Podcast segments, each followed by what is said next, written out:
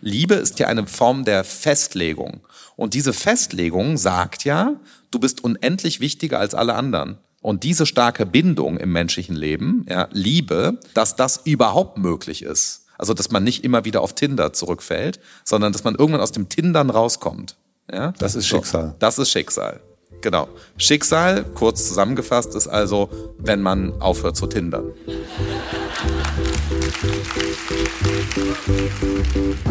Willkommen im Hotel Matze, dem Interview-Podcast von Mit Vergnügen. Ich bin Matze Hiesch und ich treffe mich hier mit Menschen, die mich interessieren und versuche herauszufinden, wie die so ticken. Das hier ist eine weitere Live-Folge. Wir haben sie aufgenommen in München im Volkstheater. Ich war gerade in Deutschland unterwegs und hatte jede Menge Überraschungsgäste mit im Gepäck und in München war es Markus Gabriel. Wer Markus Gabriel nicht kennt, eine kurze Erklärung. Markus Gabriel ist Philosoph. Mit 25 Jahren promovierte er und mit 29 Jahren wurde er Deutschlands jüngster Philosophieprofessor. Er ist Inhaber des Lehrstuhls für Erkenntnistheorie, Philosophie der Neuzeit und der Gegen Gegenwart an der Universität in Bonn. Er unterrichtet in Paris, New York, Hongkong, ist Leiter des New Institutes in Hamburg. Bestseller-Autor und zum zweiten Mal im Hotel Matze. Wer das erste Gespräch gehört hat aus dem letzten Jahr, der wird sich auf jeden Fall daran erinnern. Es war eins der Highlights im Jahr 2021. Markus hat damals mein Denken wirklich maßgeblich verändert und spielt eine wirklich wichtige Rolle in meinem zweiten Buch, Die Akademie meines Lebens. Ich hatte große Erwartungen an unsere zweite Begegnung und hatte mir schon vor einer ganzen Weile mal gewünscht, mit ihm vor Publikum zu sprechen, mal zu gucken, wie das so ist. Und diese Erwartungen wurden auf jeden Fall übererfüllt, muss ich sagen. Wir sind wieder sehr, sehr weit rausgeflogen. Man kann dieses Gespräch eigentlich gar nicht zusammenfassen. Am Ende jedenfalls hat Markus die große Frage nach dem Sinn des Lebens beantwortet. So viel sei schon mal verraten. Ich empfehle, wie beim letzten Mal auch schon, ab und zu mal eine Pause zu machen, weil hier gibt es wirklich so, so viele Sachen, die Markus einfach mal so rausbläst und ab und zu braucht man mal eine Pause. Ein paar Notizen machen hilft auf jeden Fall auch. Ich fand das eine extrem bereichernde und quasi erleuchtende Begegnung und ich würde sagen, ihr schließt jetzt einfach mal die Augen, macht sie wieder auf. Jetzt sitzt ihr im Volkstheater in München. Es ist dunkel, ganz, ganz viele Menschen sind da. Ihr öffnet die Augen und da kommen wir auf die Bühne. Ich wünsche euch viel Vergnügen im Hotel Matze mit Markus Gabriel.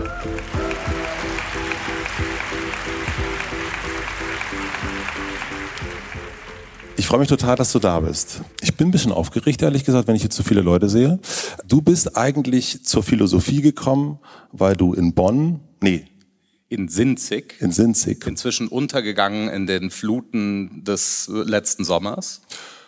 Das geht ja gut los. Also als, als Kind, als Kind standst du vor einer Laterne, ein Regentropfen fiel dir in die Augen und du hast plötzlich zwei Laternen gesehen und hast dich dann gefragt, naja, wie kann ich denn sicher sein, dass da nur eine Laterne ist?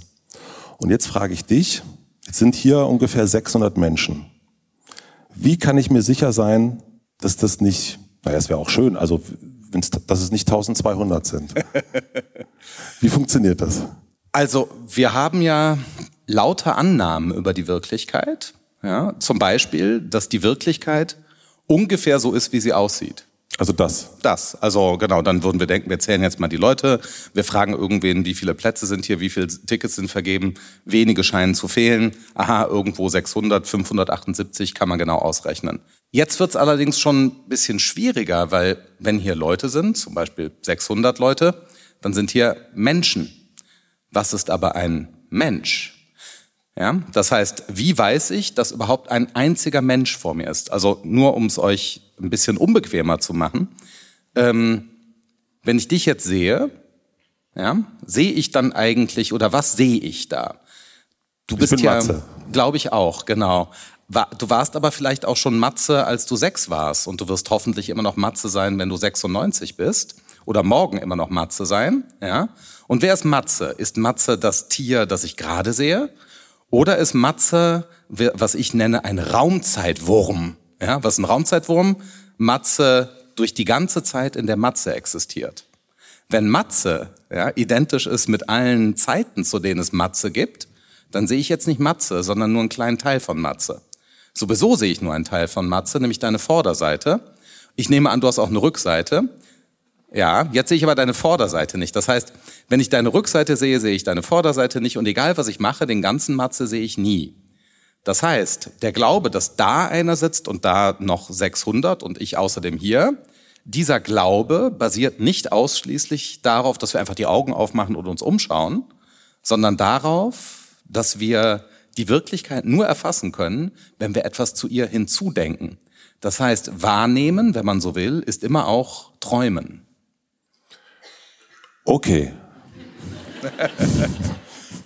alle schon eingeschlafen? Nein, alle sind so mit am Rechnen. Ne? Also es sind 600 Vorder- und Rückseiten hier. Genau, also und 1200 Leute, wie erwünscht. genau, also dann ist ja alles super.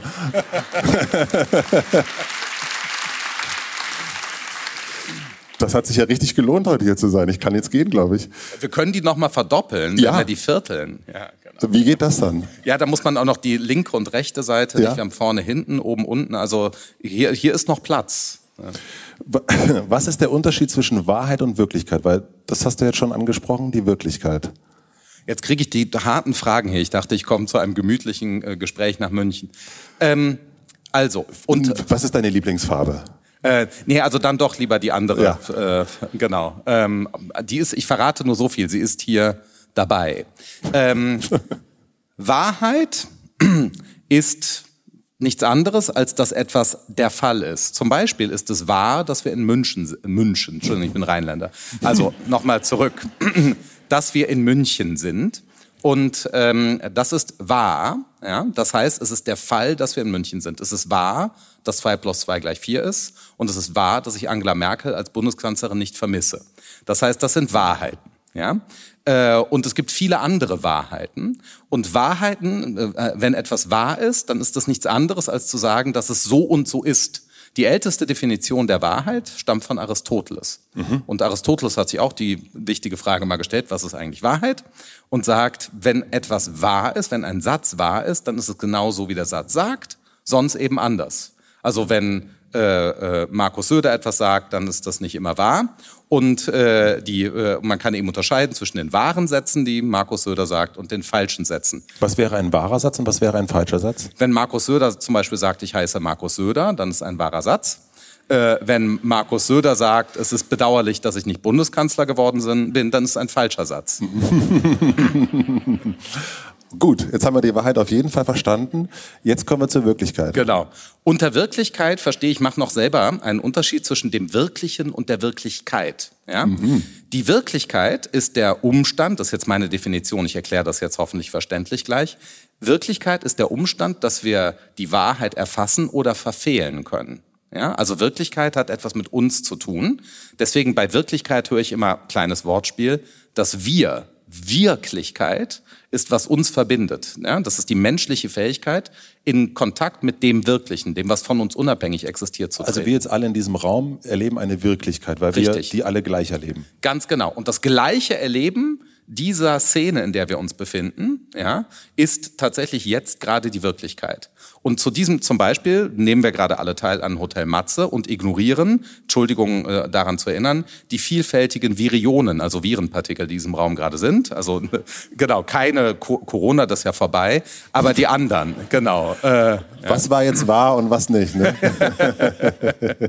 äh, das heißt, um zur Wirklichkeit dieser Abendveranstaltung, zu diesem Podcast, Live-Gespräch, ja, um diese Wirklichkeit zu erleben, ja, bilden wir ein Wir, das sich darauf einigt, dass wir daran teilhaben wollen und die anderen Sachen ignorieren wir. Ja, zum Beispiel das Wachsen unserer Fingernägel. Das ist langsam, das merkt man gerade nicht und so weiter. Jetzt habe ich darauf aufmerksam gemacht, aber vieles. Jetzt alle wissen. Jetzt wissen es wieder alle. Oh nein, ich habe Fingernägel und sie wachsen.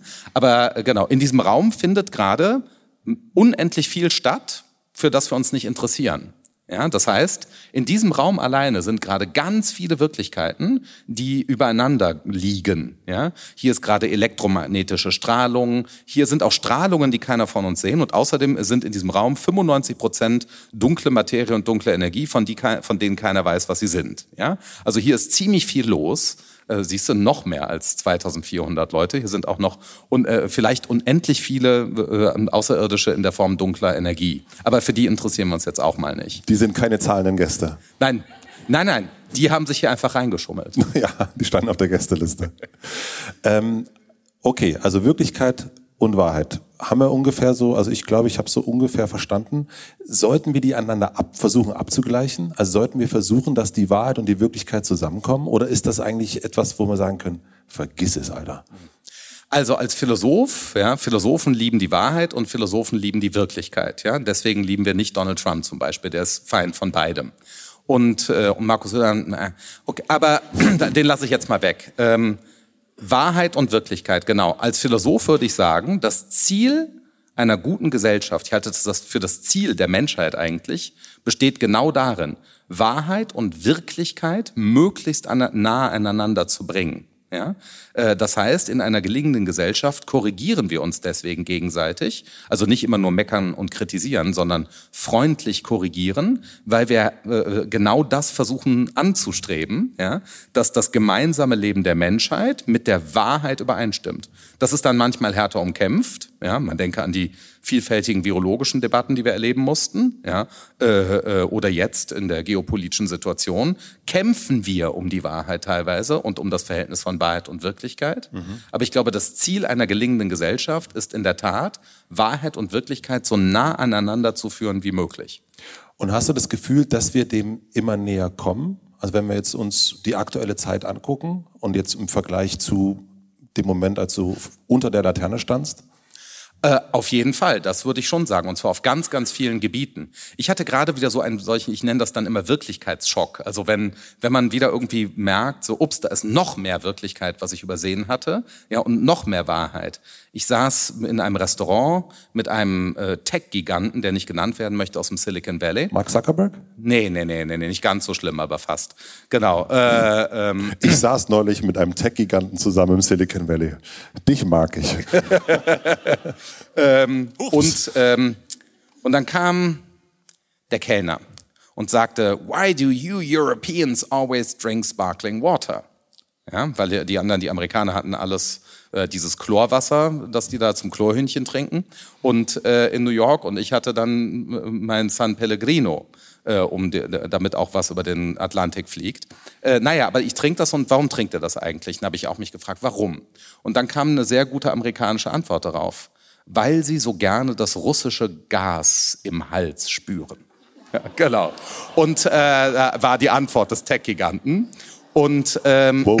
äh, genau, das war eine harte amerikanische Antwort, also äh, Prost. Prost. Ich weiß gar nicht, was ich. Aber ähm, richtig ist natürlich, ja, äh, sowas wie äh, Kohlensäure. Wir sehen das ja jetzt äh, in, in der Diskussion im Moment wird natürlich unter anderem über Gas hergestellt, keine Überraschung. Und der Wirklichkeitsschock war dann äh, für mich sowas wie, das haben wir ja auch alle in verschiedenen Varianten erlebt, Klimawandel, Pandemie dass wir einfach merken, wie viele von unseren alltäglichen Handlungen, Konsumgewohnheiten und so weiter, ja, verwoben sind mit Dingen, die wir nicht wollen, dass sie existieren. Ja. So. Und das, da würde ich doch sagen, gibt es einen massiven Fortschritt der Menschheit. Und gerade weil wir so viele Wahrheiten erkannt haben in den letzten 30 Jahren, gibt es auf der Gegenseite auch so einen krassen Widerstand gegen diese Wahrheiten. Das heißt, Menschen, die weniger Wahrheit wollen. Zum Beispiel Markus Söder, wenn er sagt, er will nicht, dass gegendert wird. Ziemlich klares Beispiel, genau. Ja, äh, er ist sicher nicht immer scharf auf die Wahrheit. Ich glaube, das kann man äh, sagen, ohne ein zu großes politisches Statement abzugeben. Genau. Und aber ich meine, wenn man sich zum Beispiel die, die Weltlage anguckt, dann könnte man ja sagen, und wenn es jemanden gibt wie zum Beispiel Donald Trump, dann könnte man ja sagen, na gut, also wie, also du sagst, wir sind auf jeden Fall dem äh, der Annäherung kommen wir näher. Gleichzeitig denke ich aber, oder frage mich, stimmt das denn? Äh, ich sehe ganz viele Beispiele, wo es nicht so ist, wo wir eigentlich denken, wo ich eher denke, also das, der redet doch Quatsch mhm. oder die. Ja, wir haben eben tatsächlich beides. Ja? Wir haben auf der einen Seite einen massiven Fortschritt und dann haben wir dieses interessante Paradox, dass unser Fortschritt den Rückschritt befeuert. Ja, also ohne soziale Netzwerke, das sind fortschrittliche Technologien, nicht? Ja. Das muss man erstmal haben, soziale Netzwerke. Dafür braucht man eine, eine unvorstellbare digitale Infrastruktur, geniale Software-Ingenieurinnen und so weiter und so weiter. Sehr, sehr viel Geld, Akzeptanz, Geschäftsmodelle, die Geschichte des Internets. Wenn man sich einfach mal fragt, wie viel Fortschritt braucht man, um Twitter, das ich nicht mag, aber trotzdem auf seinem Smartphone zu haben, dann ist das ziemlich beeindruckend. Das und ist der Fortschritt, dass das ist der uns Fortschritt. das gelingt. Genau, dass uns das gelingt. Aber das führt gleich, äh, gleichzeitig dazu, dass aus diesen Geräten Lügenmaschinen werden, wie das der Direktor des Oxford Internet Instituts mal genannt hat, mit einem schönen Buch darüber, über Lügenmaschinen. Das heißt, wir verwenden also fortgeschrittene Wahrheiten aus der Informatik, bauen damit beeindruckende Maschinen und diese Maschinen werden dann zu Propagandainstrumenten. Ja, und sowas erleben wir überall, dass wir einerseits Fortschritt haben, massiven Fortschritt, mhm. und, äh, und, die, und die Speerspitze dieses Fortschritts wird dann sozusagen gegen den Fortschritt selbst gewandt. Also zum Beispiel haben wir zum Glück erkannt, ja, dass menschliche Geschlechtlichkeit nicht so ist, wie sich das viele Menschen in den 50er Jahren vorgestellt haben oder in den 1820er Jahren. Ja, so, das haben wir, das wissen wir. Zum Glück jetzt. Ja? Menschen mussten äh, dafür kämpfen, dass das heute die meisten wissen und so weiter. Und dann gleichzeitig aber, also Fortschritt, gleichzeitig haben wir dann eine völlig unsinnige Diskussion darüber, ob und wie gegendert werden darf im öffentlich-rechtlichen Fernsehen. Das heißt, wir haben hier den Fortschritt, mhm. Und dann haben wir gleichzeitig ja einen Gegenwind, so dass irgendwie nur ein Oberflächenphänomen des Fortschritts, Stern oder Doppelpunkt, ja, dann zu einer äh, Scheindebatte Anlass gibt, mit der sich populistische Politikerinnen ja, äh, äh, erhitzen können, äh, um eigentlich äh, damit nur äh, irgendwie so so alte Geister wieder aufleben zu lassen. So und das diese Dynamik erleben wir im Moment überall Fortschritt und dann gibt's so einen Backlash, so einen Rückschlag. Und ist denn, wäre denn nur Fortschritt gut? Ich würde sagen, auf jeden Fall. Ja, also, äh, weil unter Fortschritt ist jetzt dann zu verstehen, um deinen schönen Vorschlag aufzugreifen, dass Wahrheit und Wirklichkeit, das heißt die Gemeinschaft der Menschen und wie es sich wirklich verhält mit uns, ja, dass die sich einander nähern. Das wäre ja Fortschritt. Ja. Ja? Fortschritt ist, äh, dass äh, man heute kein Argument dafür bräuchte, dass Frauen Wahlrecht haben. Ja, richtiger Fortschritt wäre, wenn Kinderwahlrecht endlich kommt. Darüber reden wir vielleicht noch später. Also da gibt's noch einiges zu tun. Ja, das heißt, das wären ja Beispiele für Fortschritt. Mhm. Und da haben wir viele andere, dass nicht-binäre Menschen nicht mehr diskriminiert werden. Sich bei, also so offensichtliche Sachen. Das sind jetzt relative Banalitäten schon. Ja, äh, oder dass wir zum Beispiel ähm, relativ schnell erkannt haben, äh, dass der russische Angriffskrieg einfach genau nur das ist, ein russischer Angriffskrieg. Also dass im Grunde genommen kein sinnvoller Zweifel besteht. Also so gut wie niemand denkt ernsthaft, ähm, äh, wir haben den halt sehr provoziert. Ja, so, also es gibt ein paar, die das immer noch glauben, aber das ist äh, diese, das ist so bizarr, so absurd, sowas zu glauben. Ja? Und äh, darin sehe ich Fortschritte. Also ich würde immer sagen Fortschritt, aber wir müssen auch da hören, es muss auch moralischer, nicht nur technischer Fortschritt sein. Fortschritt ist immer gut. Nun ist das Problem aber, dass wenn jemand, wir bleiben kurz bei Twitter, jemand Twitter erfindet und sagt, da fange ich doch mal an, irgendwie das ist doch ganz lustig, mit 140 Zeichen reicht ja aus. Der weiß ja in dem Moment nicht, dass das eine Lügenmaschine werden könnte. Jemand, der Sprudelwasser herstellt, weiß auch nicht, dass das irgendwann mal schwierig werden könnte. Also wenn wir jetzt äh, hier sitzen, denken wir erstmal, das ist total super. Es kann sein, wir gehen alle nach Hause, wir 3500 Leute und haben alle Corona. Ja. Genau. Erstmal gedacht, fortschrittlich. Wir treffen uns hier mal alle. Ja, ja, ich habe ja, ich habe ja schon 5G, äh, bin ich ganz stolz. Also ich bin schon genau zum zweiten Mal geboostert und einmal genesen. Der zweite Booster war tatsächlich also äh, eine kleine Werbung für BioNTech, schlimmer als meine Corona-Infektion. Genau. Äh, aber ich würde ihn, würd, ich würde ihn trotzdem wieder nehmen, sozusagen. Also an Karl Lauterbach keine Sorge. Ja, genau. Ich nehme den nächsten Booster auch. Wir machen eine klitzekleine Werbeunterbrechung. Mein heutiger Werbepartner ist BookBeat und ich hoffe, diese App kennt ihr schon. Mit BookBeat könnt ihr nämlich so viele verschiedene Bücher reinhören und lesen und habt rund um die Uhr Zugriff auf 700.000 Hörbücher und E-Books. Mit BookBeat könnt ihr in viele verschiedene Bücher reinhören und lesen und habt rund um die Uhr Zugriff auf über 700.000 Hörbücher und E-Books. Dabei gibt es für jede Person das passende Abo, das Basismodell für alle, die nicht so viel hören, also bis zu 25 Stunden pro Monat oder das Premium-Modell, das habe ich, mit dem ihr bis zu 100 Stunden im Monat hören könnt. Auf einer meiner vielen Zugfahrten in den letzten Wochen habe ich Mariana Leki, was man von hier aus sehen kann, gehört.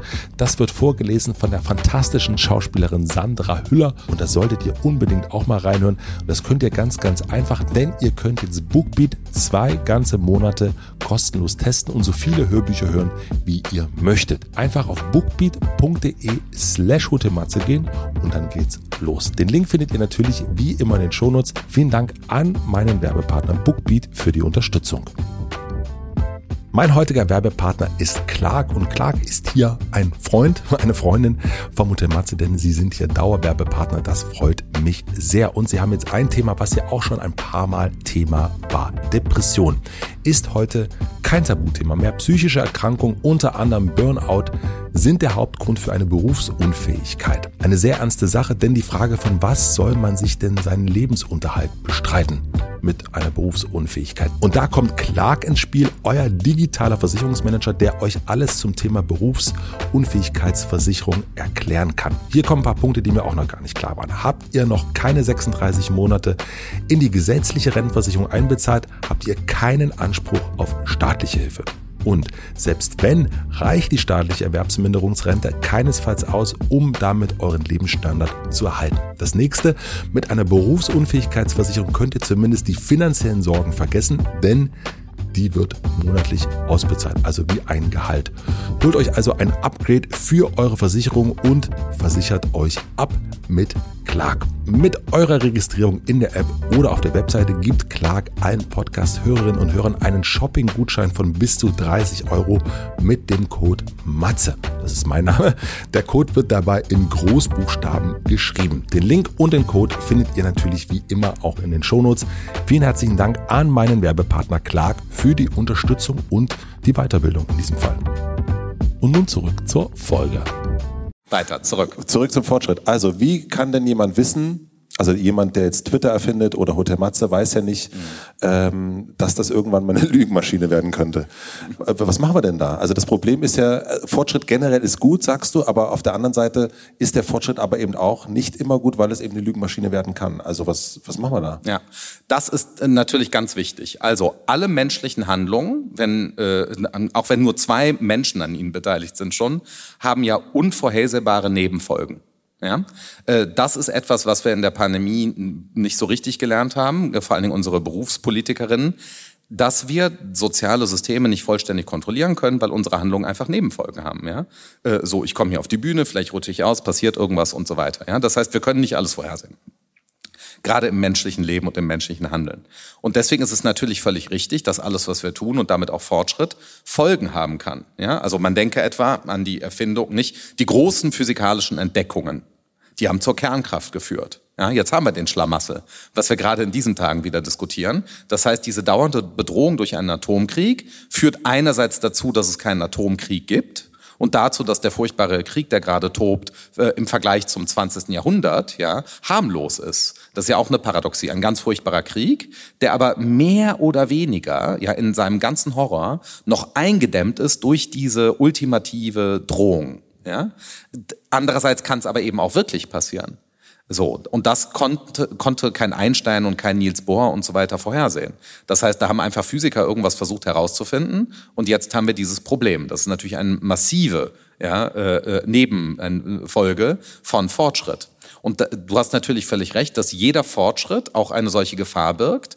Und deswegen glaube ich, muss Fortschritt, insbesondere wissenschaftlicher Fortschritt, immer zugleich, und zwar sofort von moralischem Fortschritt begleitet sein. Ja. Das heißt, wir müssen uns erheblich mehr anstrengen, die Dinge nicht einfach so laufen zu lassen. Ich habe jüngst gehört, äh, auch von einem anderen, der darf genannt werden, Andrew Zuckerman, der war Fotograf äh, bei Apple unter anderem und hat äh, die ganze iPhone, auch Medienstrategie massiv begleitet. Tim Cook hat ihn dann rausgemobbt. Da gibt's in einem neuen Buch After Steve gerade erschienen, sind auch dazu die relevanten Geschichten. Und er erzählte mir, dass Steve Jobs zu ihm kam und sagte, die wollen äh, Facebook auf das äh, iPhone tun und ich will das nicht, dann geht die Demokratie unter.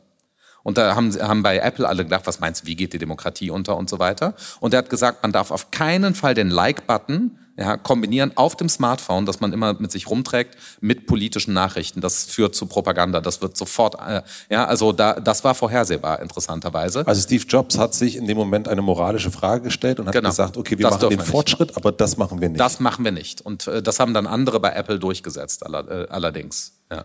Na gut, es gibt nicht Facebook, also du kannst jetzt hochladen, aber du hast Klar. es nicht äh, Standard installiert. Nee, hast nicht Standard installiert, aber äh, er wollte das eigentlich unvereinbar machen. Also er wollte keine Kultur des iPhones, mhm. die es erlaubt, ja, politisch tätig zu sein äh, äh, in Systemen, von denen er genau wusste, dass die natürlich süchtig machen.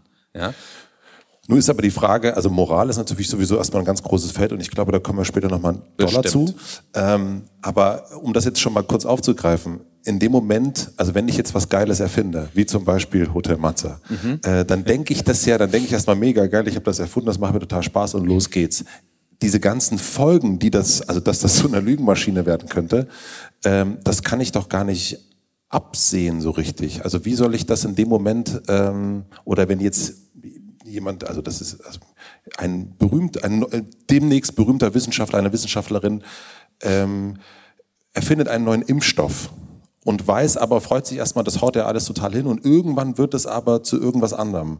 Mhm. Ähm, wie, wie kann die Person entscheiden, was jetzt moralisch richtig ist oder nicht? Das kann man nicht endgültig. Ja, man kann in einem bestimmten Moment natürlich eine Entscheidung treffen, aber wir haben keine Ahnung, was die gesamten Konsequenzen unseres Handelns sind. Ja, das ist auch tatsächlich unmöglich. Äh, und zwar für jede einzelne Entscheidung gilt das ja. ja?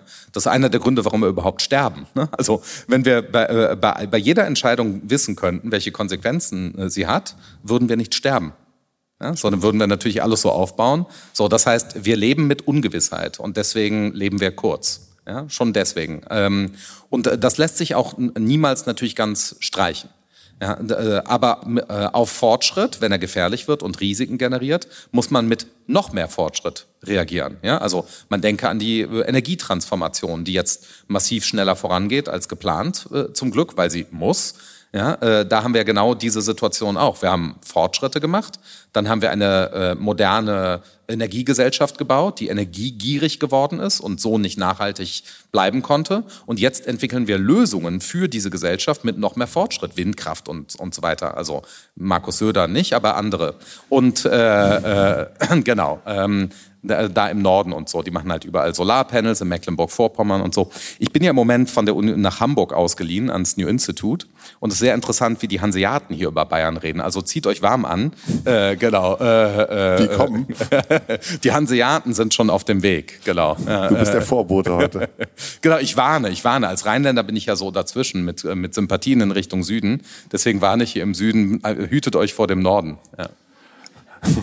Also, das heißt, wir können es eben doch nicht genau wissen. Richtig, wir können es nicht genau wissen. Äh, um es mir die Lage noch schwieriger zu machen, du stellst mir schwierige philosophische Fangfragen, deswegen muss ich mich mit so Geschichten rausreden die ganze Zeit.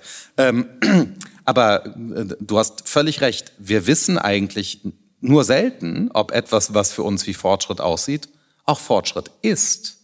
Ja? Also vieles sieht fortschrittlich aus und ist dann aber eigentlich rückschrittlich. Ja? Äh, zum Beispiel das iPhone. Ja, äh, das heißt, wir kennen das ja alle. Jedes neue Gadget der modernen Glitzerwelt sieht erstmal fortschrittlich und besser aus. Ja, aber zum Beispiel heutige ähm, Automobile sind im Vergleich zu den nachhaltigen 80er Jahren Karren und so weiter ja nicht ansatzweise so nachhaltig und werden auch nicht so lange rumfahren. Das heißt, im Grunde genommen ist auch der Automobilfortschritt, den wir gerade zu erleben äh, glauben, nicht wirklich Fortschritt. Ich glaube nicht, dass diese ähm, E-Fahrzeuge, die man sich jetzt für sehr viel Geld schnell kaufen möchte, also Audi möchte, dass man das tut, äh, ähm, dass die sehr lange fahren. Ja, ich glaube nicht, dass wir viele von denen in 20 Jahren noch auf der Straße sehen werden. Ja, aber was machen wir denn dann?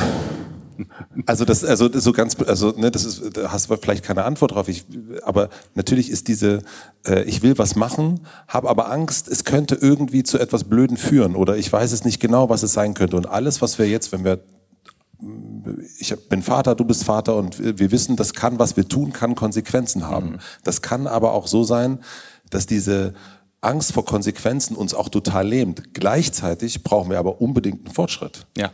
Und wie schaffen wir es da irgendwie äh, voranzukommen und bestenfalls so wenig wie möglich Scheiße anzurichten? Mhm. Ja, ich glaube, wir müssen uns bei allem Tempo, das unsere Zeit hat, wir leben ja in einer unvorstellbar beschleunigten Zeit, in der es noch, es gab natürlich noch nie so viele Menschen auf diesem Planeten wie im Moment und die waren überdies noch nie so gut vernetzt wie jetzt. Das erklärt die Geschwindigkeit von allem, was im Moment passiert. Ja, es sind einfach die Anzahl der Menschen und die Anzahl der Vernetzungen, digital und nicht digital, die dazu führen, dass wir schneller produzieren als jemals. Ja. ja? Äh, während alle über Degrowth reden und darüber, wie wir irgendwie das Tempo bremsen, um, äh, um auf den, uns in den planetarischen Grenzen zu bewegen, während wir so reden, tun wir das Gegenteil. Ja, also wir befinden uns überhaupt gar nicht als Gesamtmenschheit im Moment auf äh, irgendwelchen Wegen zu anderthalb äh, prozentigen äh, äh, zu anderthalb Grad Zielen. Mhm. Ja? Nichts davon entspricht der Wirklichkeit insgesamt, weil es zum Beispiel auch China gibt mit einer super, mit einem ganz tollen Wahlergebnis. Ja? Wir haben das Wahlergebnis in China noch gar nicht gefeiert. Ähm, genau, super, tolles Politbüro, großartige Leute. Ja, äh, äh, genau. Ironie. Ja, also Entschuldigung, genau, Ironie. äh, äh, also das ist ein Höllentrupp, den, äh, den der Xi Jinping da zusammengestellt hat. Ähm, und äh, von da wird nichts Gutes kommen. Und, äh, und wir überlegen uns natürlich auch nicht, nicht, welche Klimakatastrophe neben der humanitären und sonstigen Katastrophe dieser Ukraine-Krieg darstellt. Wir wollen jetzt alle die Ukraine wieder aufbauen, ich ja auch. Ja? Aber man mache sich mal klar, was das an grauen Emissionen ist.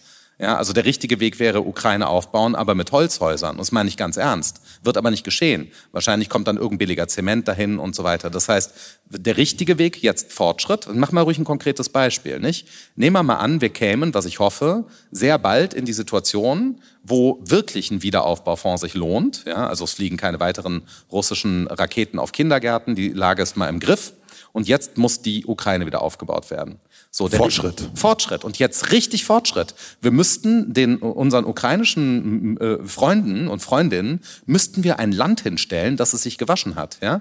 Die müssten die fortschrittliche Infrastruktur kriegen, alles äh, äh Recycle, Holzhäuser und so weiter. Wir müssten also alles, was fortschrittlich möglich ist, in der Ukraine auf die Straße bringen. Und nicht notdürftig irgendwie wieder diese äh, äh Gebäude hinpflanzen, die die Russen jetzt zerstört haben. Also massenhafte Betonbauten, sondern der, der Ukraine in die Zukunft helfen, und zwar massiv. Das wäre zum Beispiel ein fortschrittlicher Gedanke. Weil da sieht man, wenn wir nicht fortschrittlich sind, sondern einfach nur die Ukraine wieder mehr oder weniger so aufbauen, wie sie vorher aussah, ja, dann ist das ökologisch gesehen ein absolutes Desaster. Ja, so, das muss man sich klar machen. Und daraus folgt jetzt nicht, baut die Ukraine nicht auf, sondern baut die Ukraine fortschrittlich auf. So, jetzt kommen aber wieder die unvorhergesehenen Konsequenzen. Wo kommen die Bäume her? Wie viele Bäume? Wie macht man das? Und so, ich will jetzt nicht sagen, ruft den Bolsonaro an, äh, der, damit er noch ein bisschen äh, den Amazonas abholzt, damit die schöne Holzhäuser kriegen in Kiew. Ja, so. Und, äh, und diese Komplexität, das nicht, also ich würde immer sagen, ab nach vorne, noch mehr Fortschritt. Aber während wir das tun, wirklich auch darüber nachdenken. Ja? Also nicht so viele Widersprüche. Wir begehen gesellschaftlich zu viele Widersprüche und das kann zu nichts führen, ja? denn aus einem Widerspruch folgt x beliebiges, wie man in der Philosophie sagt. Ja? Also wer, wer widersprüchlich denkt, verliert, ist ja nicht mehr bei Trost früher oder später. Der redet dann irgendwann wie Donald Trump. Oh, gut. Jetzt ist es, okay, ich muss mich kurz sortieren. Als wir uns das letzte Mal getroffen haben, da habe ich gesagt, Markus, oder also als wir das letzte Mal im Hotel getroffen haben, habe ich gesagt, Markus, mir wird das alles ein bisschen zu kompliziert. Ähm, ich will das irgendwie alles ein bisschen einfacher haben. Und du hast gesagt, nee, Matze, eigentlich komplette Gegenteil, du musst dein Leben verkomplizieren. Mhm. Ich habe jetzt gedacht, anderthalb Jahre später, vielleicht sagst du was anderes, weil die Wissenschaft kommt jetzt zu neuen Erkenntnissen. Wenn du jetzt so vor mir sitzt, dann würde ich sagen, nee, es soll weiterhin kompliziert bleiben. Auf jeden Fall. Ich glaube, wir sollten uns tatsächlich mehr, Komplex, mehr Komplexität wagen. Ja? Also die Wirklichkeit ist ja heute komplex ja. und divers und wir wissen das ja jetzt zu schätzen. Diversität ist ein Wert geworden für uns. Äh, ja, also, und, also, die, und das ist etwas anderes nochmal als Individualität. Es ist eigentlich eine neue Kategorie, gesellschaftliche. Und darüber müssen wir nachdenken. Was schätzen wir da eigentlich? Und was wir an Diversität schätzen, ist eigentlich Komplexität. Wir schätzen es, dass Menschen auf eine Weise anders sind, die wir uns gar nicht vorstellen konnten vorher. Das heißt, die Vielfältigkeit des Menschseins ist noch viel höher, als wir das gedacht haben, als wir in der Moderne den Individualismus eingeführt haben. Ja, die, die ersten Individualisten haben eigentlich unterschätzt, wie individuell die Menschen sind. Die haben gedacht, ja, ja, wir sind jetzt Individualisten und dann sind alle Männer frei. Und dann hat jemand gesagt, da gibt's auch noch die Frauen. Ja, okay, dann auch noch die Frauen. Und dann, und dann gibt's, aber die sehen nicht alle gleich aus, Menschen haben verschiedene Hautfarbe. Okay, dann auch noch die. Und, und so weiter und so weiter. Und jetzt sind wir an einem Punkt angekommen, wo wir zum Glück feststellen, menschliche Diversität ist noch höher als alles, was wir erwartet haben. Und deswegen denke ich, bräuchten wir eigentlich auch eine Gesellschaft, ja, die, die Komplexität sich zutraut und die nicht versucht, Komplexität durch so einfache Lösungen zu ersetzen oder Ablenkungsdiskussionen. Ja? Die Komplexität der Ukraine-Lage ist einerseits ist die Sache leicht. Ja? Ähm, äh, ähm, ist Putin böse? Ja, also geklärt. Angriffskrieg. So, also da gibt's nichts zu diskutieren. Und dann ersetzen wir aber die richtigen komplexen Fragen. Wie baut man denn die Ukraine wieder auf? Ja? Oder ähm, was macht man medizinisch mit der Ukraine? Ich habe jetzt mit einer Person gesprochen, die baut gerade so medizinische Hilfecenter in Kiew aus. Die fährt von Berlin dahin mit dem Nachtzug ja, äh, weil es in Deutschland nicht genügend Ärzte gibt, die Ukrainisch sprechen. Das heißt, es kommen sehr viele Menschen aus der Ukraine nach Deutschland, um hier medizinische Behandlung zu haben und die können hier nicht gut behandelt werden, weil wir nicht genug ukrainisch sprechende Ärzte haben. Das heißt, die richtige Lösung ist, vor Ort dafür zu sorgen, dass geheime medizinische Zentren aufgebaut werden, die die Russen nicht kennen, weil die bewusst medizinische Infrastruktur angreifen, um dort Menschen zu helfen. Mhm. So, ja. Das heißt, da hat jemand wirklich einen guten Gedanken gedacht für die Ukraine. Wir diskutieren aber stattdessen darüber, welche unserer super tollen Panzer, Gepards oder wie die heißen, ja, wir denen liefern neun Stück davon und wir glauben, das ist die relevante Diskussion. Ja. Der Kanzler hat immer noch keinen der Kanzler hat immer noch nicht so einen Panzer geliefert und, äh, und jetzt muss er aber mal so einen Panzer liefern.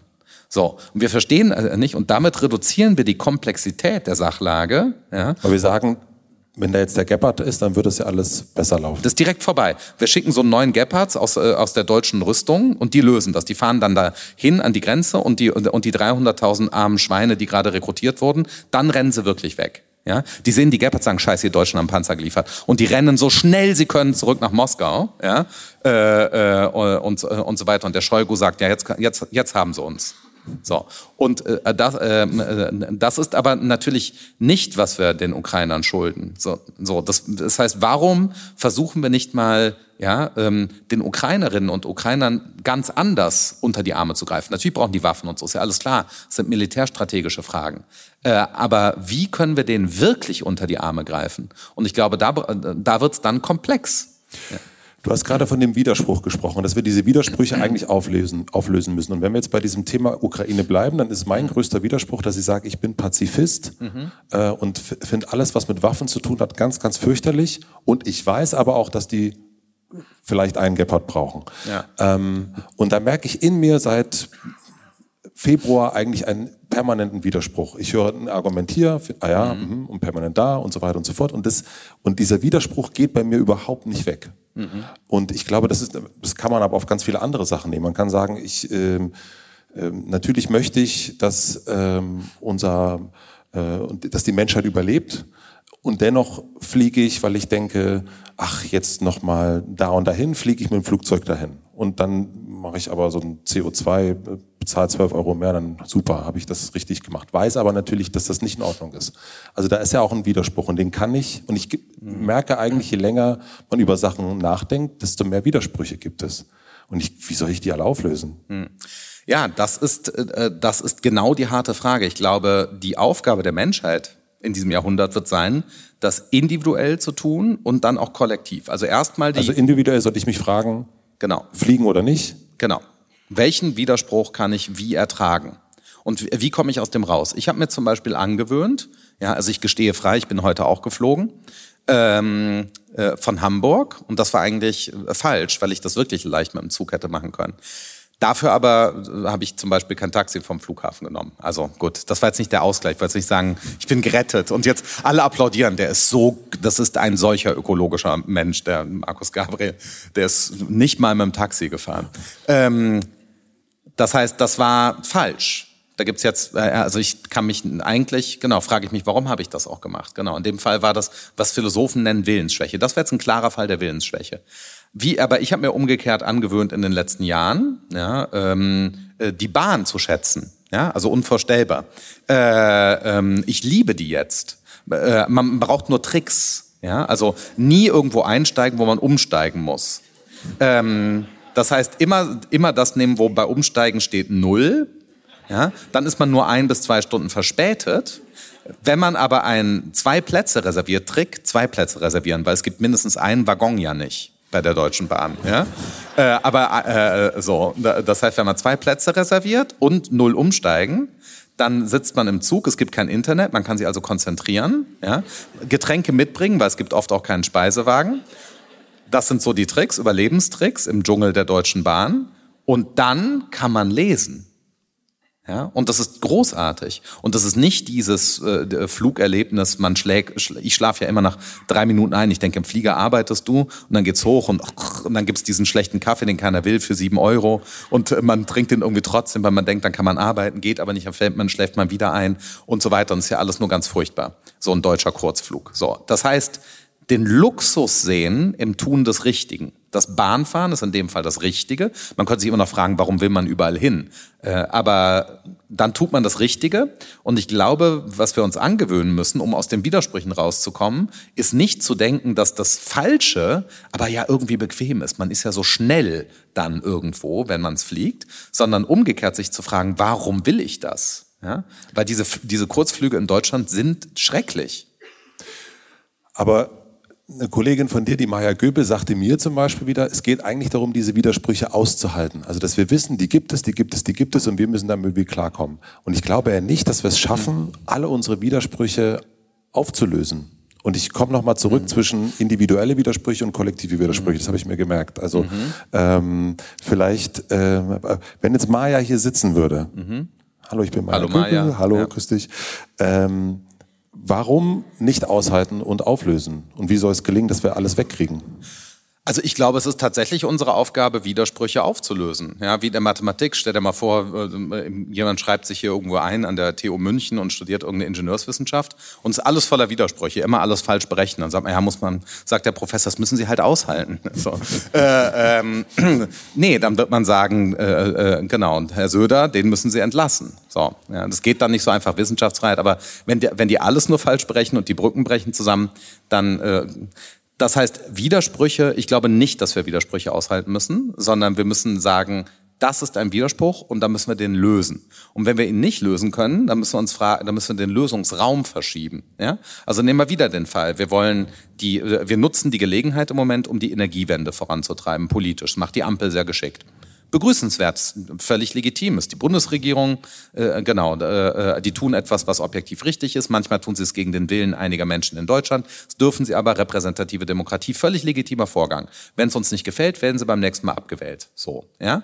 Äh, nichts daran ist illegitim. So, äh, egal wie man das sonst politisch einschätzt, ob man dafür oder dagegen ist, ist ja völlig demokratisch, völlig in Ordnung. Während wir das tun aber, äh, fordern dieselben, mit demselben moralischen Ton, die Lieferung von Panzern. Ja, äh, weil es ein Verteidigungskrieg ist, was den Widerspruch ja schon aufhebt. Nicht? Also ich bin auch Pazifist, aber verteidigen darf man sich. So, ähm, das ist alles klar. Zurückfoltern darf man nicht. Machen die auch die Ukrainer. Ja, so. Da dürfen sie nicht. Ja, also auch die dürfen keine Kriegsverbrechen begehen. Ja, nur weil die anderen sie begehen. Das ist auch klar. So. Das heißt, das ist die Lage. Und, aber wie viele, nicht, wie viele der Panzer, die wir dann gerne liefern wollen, die Grünen, fahren, sind denn solarbetrieben? Ja, so. Das heißt, ich würde gerne mal die CO2-Bilanz der geforderten Panzer sehen. Ja, äh, ich glaube, da kann man auch AIDA fahren. Das heißt, äh, ähm, und das ist ein massiver Widerspruch. Man, man muss es nur aushalten, man muss immer fragen, warum. Ja, wie kann, äh, wie geht das zusammen? Und wie gesagt, nochmal das Thema Wiederaufbau. Äh, und da würde ich sagen, Widersprüche erstmal benennen. Und ich glaube, was Maya vielleicht sagen möchte, und da bin ich ganz auf ihrer Seite, ist, es geht nicht darum, uns selber und schon gar nicht anderen die Widersprüche vorzuwerfen in einem Ton der Arroganz. Du mit deinen Widersprüchen. Ja, sondern auf die Widersprüche freundlich hinweisen als etwas, was wir gemeinsam lösen müssen. Ja, nicht okay. im Vorwurfston jetzt haben wir jetzt ja hier Maya, danke. Jetzt kommt Annalena Baerbock rein. Okay, puh. Annalena. Jetzt wird's schwieriger. Jetzt habe ich, jetzt kommt hier, jetzt kommt Maya mit Autorität. Okay. Jetzt kommt, äh, jetzt kommt Annalena Baerbock und Annalena Baerbock, äh, ne, die, die möchte ja gerne, dass mehr Geld für die Rüstungsindustrie ausgegeben wird. Hat sie mhm. jetzt die letzten Tage noch mal gesagt. Ich glaube, es war viel Geld. Und und jetzt äh, gibt's ja da diesen Widerspruch, den du gerade gesagt ja, hast. Du, du sagst ja, okay, du, wie, wie fährt denn der Panzer? Ähm, fährt, würdest du ähm, gern mal mit meinem Schiff 1 äh, um die Welt fahren? Äh, Kreuzfahrt mit, dein, mit deiner Familie. Wie soll die jetzt diesen Widerspruch auflösen? Ja. Also wie können wir ihr dabei helfen? Oder du? Genau, ja, in diesem Fall würde ich sagen, ähm, äh, äh, ist der Widerspruch nur dadurch aufzulösen. Äh, da, also die, die, das Argument, das sie noch hätte, ja, wäre zu sagen, wir müssen teilweise Fortschritt vertagen. Sie müsste so argumentieren, dass sie sagt, wir müssen einen Teil des Fortschritts vertagen. ja, weil die innere Sicherheit die Grundlage dafür ist, dass der ökologische Fortschritt gelingt. Ja, sie müsste also ein Vertagungsargument aufstellen und damit wäre der Widerspruch ja auch tatsächlich gelöst. Wenn sie jetzt in alle Ewigkeit äh, Aufrüstung fordert, ja, so, dann nicht. Gleichzeitig würde ich aber sagen, dann zurückfordern, dann muss die deutsche Rüstungsindustrie tatsächlich an solarbetriebenen Panzern arbeiten. Ja? Äh, ähm, das muss man sich mal klar machen. Äh, es gab ja übrigens schon vor dem Ersten Weltkrieg, gab es schon die Diskussion Verbrennungsmotor, Umweltzerstörung. Das, haben wir nicht, das wurde nicht erst in den 60er Jahren entdeckt. Und äh, dann kam aber der Erste Weltkrieg und die Rüstungsindustrie hat dafür gesorgt, dass wir nicht heute eine solaranlagenbetriebene Energiewirtschaft haben. Ne? Das war mal eine Option, das haben die wohl schon zu Beginn des letzten Jahrhunderts diskutiert. Und dann kam der Erste Weltkrieg und man brauchte den Stahl für die Stahlmaterialschlachten. Ja, so. Und jetzt haben, jetzt ist ja wieder eine Lage, nicht, wo äh, äh, wer jetzt versucht, eine Solaranlage zu kriegen oder eine, eine, eine Wärmepumpe, kriegt die nicht, weil der Stahl fehlt. Wo geht denn der hin, der Stahl, der fehlt? Ne? Könnte man ja auch mal fragen. Wieso sind denn die Sachen alle nicht da? Wo ist denn das ganze Hightech-Zeug, das ich brauche? Ja, ähm, ja, das wird einerseits nicht aus China geliefert, aber wo geht das denn hin? Hm, vielleicht in die Zeitenwende. Was ist die Zeitenwende? Aufrüstung Deutschlands. Brauchen wir die Aufrüstung gegen den äußeren Feind? Tatsächlich, ja. Ja, das heißt, ich würde an dieser Stelle glauben, dass Annalena Baerbock ein gutes Vertagungsargument hat und dass sie das rational und öffentlich vortragen soll. Also nicht verstecken, nicht den Widerspruch heimlich eingehen, sondern offen sagen, was die Sachlage ist. So, das hat sie ja in vielen anderen Situationen auch getan. Ich glaube, dass wir längst in einer Situation leben, in der es unsere Demokratie verträgt, dass unsere Berufspolitiker und Politikerinnen die Wahrheit sagen. Ja, das geht tatsächlich. Also in Bayern ist es ungewöhnlich, sowas zu behaupten, aber äh, es ist. Du bist äh, gemein. ja, wir sind ja hier in München, da, da, genau. Das ist ja die Insel der Seligen. Ja. Jetzt haben wir den individuellen, den Indi, das individuelle, so individuell. Das haben wir jetzt, glaube ich, einmal kurz behandelt. Wie, du hast erst gesagt, individuell und kollektiv. Mhm. Da gibt es den Unterschied. Genau, also wir haben ja auch Institutionen, Firmen und äh, Verwaltungen, ja, äh, und so weiter und Parteien. Das heißt, wir haben eine ganze Reihe von Institutionen. Ja. Äh, und Institutionen sind ja Regelwerke, ja, äh, die äh, das Verhalten mehrerer Individuen steuern. Zum Beispiel eine Verkehrsordnung ist äh, eine solche Institution, ja, die sagt, bei Grün sollst du gehen, bei Rot musst du stehen. So und äh, ähm, und so haben wir eben Institutionen und diese Institutionen sind kollektives Handeln, ja, ja. Äh, weil die schreiben vor, wie wir alle handeln sollen. Ja, Gesetze und so weiter. Und die sind kollektiv und die können auch ist, Widersprüche. Ist Deutschland auch so etwas? Genau. Gesamtdeutschland. Was ist Deutschland? Genau. Stell mal die entscheidende Frage. Was ist Deutschland, Markus? Genau. Was ist Deutschland? Ja, ähm, ich finde es schön, dass du dich so nach hinten beugst. Genau, wenn ich über Deutschland nachdenke, genau, dann äh, denke ich an Deutschland in der Nacht, aber es ist ja noch gar nicht Nacht. Am Abend, was passiert dann? Also, Deutschland ist ähm, als Nationalstaat ja, eine große Institution, und diese große Institution, Deutschland, die äh, definiert ist durch die Verfassung und alles, was aus ihr folgt, diese Institution regelt alle, so, ich sage gleich, was das ist, sozioökonomischen Transaktionen innerhalb eines Gebietes und zwischen Gebieten, die mit diesem Gebiet was zu tun haben. Lange Rede, kurzer Sinn. Alles, was irgendwer tut, ja, auf dem Gebiet Deutschlands oder einem Gebiet, auf das das Gebiet Deutschland Zugriff hat, mit dem es zum Beispiel Geschäfte macht und so weiter, ja, alles das unterliegt den Spielregeln der Verfassung. Kurzum, Deutschland ist die Verfassung und alles, worauf die Verfassung Einfluss hat. Das ist Deutschland. Und Deutsche sind Träger bestimmter Rechte, in, meistens dann in diesem Fall Staatsbürgerinnen. Aber die Verfassung regelt natürlich mehr. Das Beste, was Angela Merkel äh, getan hat, war, dass sie nicht immer zu den Deutschen gesprochen hat, sondern gerne von den Menschen, Menschen. in Deutschland. Ja. Das war richtig. Denn Angela Merkel war nicht nur für die Deutschen, sondern für die Menschen in Deutschland zuständig. Die haben ja auch bei uns Rechte. Menschenrechte gelten in Deutschland zum Beispiel auch für holländische Touristen. Ja, also genau. Äh, und für Asyl, äh, Asylanten und so. Ja? Also, und das heißt, ähm, in der Tat gehören zu Deutschland nicht nur die Deutschen deswegen, ja, sondern, und das ist auch das Geniale unserer Verfassung, die ist ja von vornherein so gestrickt, äh, äh, dass sie eben auch Rechten und Pflichten gibt an Menschen, die nicht Staatsbürger sind. Deswegen ist es eine ziemlich progressive Verfassung. Ja, ähm, genau. Also Deutschland kurzum ist ein Regelwerk von Rechten und Pflichten, das durch die Verfassung vorgegeben wird. Und Deutschland muss als Kollektiv, als Gesellschaft auch sagen, auch versuchen, die Widersprüche aufzulösen. Genau. Was wäre ein deutscher Widerspruch, der, den es aufzulösen gilt? Zum Beispiel haben wir diese Widersprüche in der Pandemie immer wieder erlebt. Ja, ähm, zwischen äh, ähm, äh, verschiedenen Gesetzgebungen. Ja? Also wir haben ein bestimmtes Infektionsschutzgesetz gehabt, das auf diese Viruspandemie natürlich noch nicht zugeschnitten war. Also hat man sich gefragt, ja, welche Rechten und Pflichten soll der Staat jetzt haben äh, und seine Vertreterinnen und Vertreter und welche Rechten und Pflichten sollen die Bürgerinnen und Bürger oder eben die Menschen in Deutschland haben. So. Und das stand ja nirgends. Also hat man das irgendwie gebastelt. Ja, das hat dann zu den verschiedensten Widersprüchen geführt. Also die gibt's ja immer noch. Ja, ähm, wo muss man welche Maske tragen in welchem Bundesland? Ja, ähm, äh, Bayern ist ja jetzt auch äh, so, äh, ganz cool Teamöffnung und man darf jetzt, wie ich dann muss ja gucken, war jetzt zum ersten Mal in Bayern seit längerer Zeit. Also welche Maske muss ich jetzt im, in der S-Bahn tragen? So, da muss man ja immer noch ein Regelwerk konsultieren. Ist ja alles zum Glück schon mal leichter geworden. So und daran sieht man Widersprüche. Und wir haben solche Widersprüche wie jetzt in diesem Gesetzgebungsverfahren und dafür konnten die alle nichts. Nicht? Da hat man gesagt, was machen denn dann da diese Ministerpräsidenten bei ihrer Konferenz? Diese ganzen komischen föderalen Widersprüche. Die konnten gar nicht anders. Das war gar kein, das war nicht Fehler, sondern äh, die, die mussten Gesetze entwickeln, die notwendigerweise zu Widersprüchen geführt haben, weil man noch gar nicht wusste, was passiert, wenn man diese Gesetze einführt. So und äh, und das sind solche Widersprüche, die wir eben auf Gesetzesebene dann haben und die wir ausbügeln und glätten müssen. Und natürlich haben wir den massiven Widerspruch zwischen sozialem Fortschritt und wie der funktionieren kann und, äh, und teilweise dem, was man zu, äh, zu grobschlächtig den Kapitalismus nennt.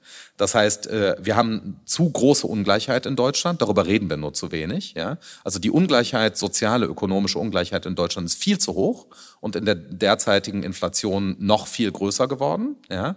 Und, äh, äh und diese Ungleichheit ist jetzt ein kollektives Problem, äh, wo man auch mit Gesetzgebung irgendwie ran muss. Ja? Wir brauchen andere Formen der Verteilung von Wohlstand in Deutschland, weil jetzt die Gesellschaft äh, zu widersprüchlich geworden ist auf der Ebene. Und weil diese, weil diese Gesetzgebung ist sozusagen widersprüchlich, weil wir wollen ja nicht, dass es diese Ungleichheit gibt. Und deswegen muss die aufgelöst werden. Genau. Und das ist, der, das ist die Aufgabe dann an das Kollektiv, an die Gesellschaft, an, an Deutschland. Genau. Und das Richtig. müssen wir auf ganz vielen Ebenen immer wieder machen. Das heißt also, Deutschland muss sich immer wieder fragen, also die Regierung muss immer wieder fragen, okay, gibt es hier einen Widerspruch? Wir sehen es vielleicht an der Gesellschaft, wir sehen es an Umfragen, wir sehen es vielleicht auch am Wahlergebnis, vielleicht hoffentlich mhm. nicht. Ähm, dann müssen wir daran, genauso wie wir im Privaten an, den, an die eigenen Sachen rangehen. Woher weißt du, welche Widersprüche du als erstes auflösen musst? Hm. Also jede von uns muss tatsächlich, und das ist ja der große Vorteil, in einer Demokratie zu leben, ja, äh, die Widersprüche, die wir in unserem alltäglichen Handeln haben als Individuum, die müssen wir sofort bearbeiten. Ja? Also nicht zu lange verdrängen. Wir wissen alle, wenn man die Widersprüche zu lange verdrängt, dann führt das zu Lebenskrisen. Ja, das kennen wir individuell. Das heißt, man muss äh, die Widersprüche aushalten, benennen und dann an ihnen arbeiten, individuell. Ja, und dann haben wir alle Rollen, die darüber hinausgehen, dass wir Individuen sind. Wir haben gerade verschiedene Sprecherrollen, äh, es gibt Zuschauerrollen und so weiter hier. Ja, und äh, diese Rollenverteilung führt dann dazu, dass wir kollektive Rechten und Pflichten haben. Das haben wir in unserem Beruf, das haben wir als mhm. Verkehrsteilnehmerinnen und so weiter. Das heißt, in den verschiedensten Situationen haben wir immer wieder damit zu tun, dass wir in Widersprüche uns verstricken können und sie dann auflösen müssen. Und wir müssen das eben wollen. Ja? Das nennt man Rationalität. Das heißt, äh, äh, Vernunft ist ja gar nichts anderes als der Versuch, Widersprüche möglichst zu beseitigen. Also anerkennen, dass sie existieren und dann daran arbeiten, die Widersprüche zu eliminieren. So, das ist, glaube ich, die Aufgabe, die wir als Menschen haben, vor allen Dingen in einer Demokratie. Das heißt aber auch natürlich, dass äh, neue Widersprüche immer wieder entstehen. Also die Beseitigung von Widersprüchen führt übrigens meistens dazu, dass Widersprüche an einer anderen. Völlig. Äh, genau, die entstehen dann wieder woanders. Und wie soll der Mensch, also wie soll ich das hinkriegen? Also das ist äh, ich als Mensch, da schaue ich auch mal direkt nach oben. Genau. Nein. Ähm, Deutschland und Mensch. Ja, wenn, man, wenn ich jetzt ne, vor anderthalb Jahren sage, das wird mir alles zu viel und jetzt merke ich natürlich genau das. Ich gucke nach dem einen Widerspruch, also ich räume die eine Ecke auf, dann merke ich, oh, jetzt ist da drüben und jetzt geht's weiter und so weiter und so fort. Also wir brauchen ja auf der anderen Seite auch irgendwie eine Art äh, äh, kräftige Gemüsebrühe, um mhm. uns äh, zu stärken und irgendwie so da den, also nicht nur ein Kompass, sondern eben auch erstmal so, dass wir selber in der Kraft sind. Denn nur wenn wir in der Kraft sind, können wir sowas überhaupt angehen. Wenn es mir irgendwie schlecht geht und ich weiß nicht, wie ich meine Miete oder die Gasrechnung bezahlen soll, dann äh, da habe ich jetzt ehrlich gesagt, sage ich dir, Mensch, Markus, ich habe echt gerade andere Probleme. Mhm. Ja, deswegen ist es tatsächlich so, dass es eine äh, entscheidende Aufgabe des Staates ist, als ähm, nicht, was macht eigentlich ein Staat? Also vieles. Aber ganz wesentlich sorgt der Staat dafür, dass bestimmte Brädchen und Weicheneinstellungen im Wirtschaftsleben bestehen. Ja? Wirtschaft ist ja, was ist Wirtschaft? Eine Wirtschaft ist die, äh, der Umgang mit knappen Ressourcen. Ja, deswegen kosten einige Sachen mehr als andere Sachen, weil sie eben knapp sind. Das heißt, äh, äh, etwas äh, ist nur dann wirtschaftlich, wenn Ressourcen knapp sind. Wenn wir zum Beispiel das Energieproblem, sagen wir mal, durch Kernfusion gelöst hätten und wir hätten sozusagen unendlich viel Energie zur Verfügung, dann würde diese Energie auch nichts mehr kosten. Es gäbe gar keine Energiewirtschaft, die wäre einfach da. So, ja. Das heißt, wir brauchen knappe Ressourcen für eine Wirtschaft. Nun sind diese knappen Ressourcen in einer Gesellschaft verteilt. Ja, von, den knapp, von der knappen Ressource Gold habe ich ziemlich wenig. Das, was ich hier an meiner Hand habe, glaube ich. Ich weiß gar nicht, ob ich persönlich sehr viel mehr Gold besitze als das. Also sehr wenig. Und andere haben sehr viel davon. So, das heißt, die knappe Ressource Gold ist auf eine Weise verteilt. Mich hat keiner gefragt vorher, ja. Also wenn jetzt äh, äh der Mensch mit den Goldbahnen mich fragt, sage ich, gib mir die Hälfte und bin ich zufrieden. Ähm, das heißt, das ist irgendwie verteilt, die Ressourcen in unserer Gesellschaft. Und was macht nun der Staat? Der Staat rechtfertigt die an sich nicht zu rechtfertigen Ressourcenverteilung. Ja? Das heißt, der Staat sagt uns alles nicht so schlimm. So, und das glauben wir nur so lange, also die Ungleichheit, äh, halten wir nur so lange für gerechtfertigt, ja, äh, äh, wie es noch irgendwie eine Erklärung für sie geben kann. Ja? Wenn wir dann aber hören, dass äh, ein sehr, sehr geringer Prozentsatz der Menschheit ja, so viel mehr besitzt als die, äh, als die, die ärmsten Menschen, wenn wir also die nicht äh, jeden Tag sich verschlechternde Ungleichheitssituation zur Kenntnis nehmen, dann sagen wir, das geht nicht. Da muss jetzt also der Staat ran ja, und Weichen anders stellen. Das heißt, das Ziel des Staates muss sein, ähm, den einen materiellen Mindestwohlstand für alle Menschen zu garantieren da wo das geht, also in diesem Fall in Deutschland. Ja. ja. Für alle Menschen in Deutschland, nicht nur die Deutschen, muss ein materieller Mindestwohlstand derart gesichert sein, dass die Menschen sich auf das konzentrieren können, was wichtiger ist. Beseitigung der Widersprüche, Freundschaften und so weiter. Ja. Oder überhaupt einen Sinn im Leben finden zu können. Das wäre die Aufgabe des Staates. Der und Staat soll den materiellen Wohlstand aller Beteiligten sichern. Damit ich den Sinn meines Lebens. Richtig. Also ich kann jetzt sagen, Olaf Scholz, ich würde jetzt gerne mal mich um den Sinn meines Lebens kümmern wollen. Genau. Das möchte ich gerne von dir. Ihm. Genau, genau, genau. Herr Bundeskanzler, Sie mit Ihrer Truppe ja, äh, haben die Aufgabe, dafür zu sorgen, dass ich ein Leben führen kann und alle ein Leben führen können in Deutschland, alle Menschen in Deutschland ein Leben führen können, bei dem man sich fragt, was soll das Ganze? Gibt es einen Gott? Habe ich eine unsterbliche Seele? Was schulde ich meinen Nachbarn und so weiter. Ja? Also moralisch, nicht, nicht, nicht Kühe oder Geld. Äh, und äh, das wäre tatsächlich die Aufgabe. Und das wissen die ja teilweise auch, deswegen geht es ja jetzt darum, ja, dafür zu sorgen, dass die Menschen noch leben können.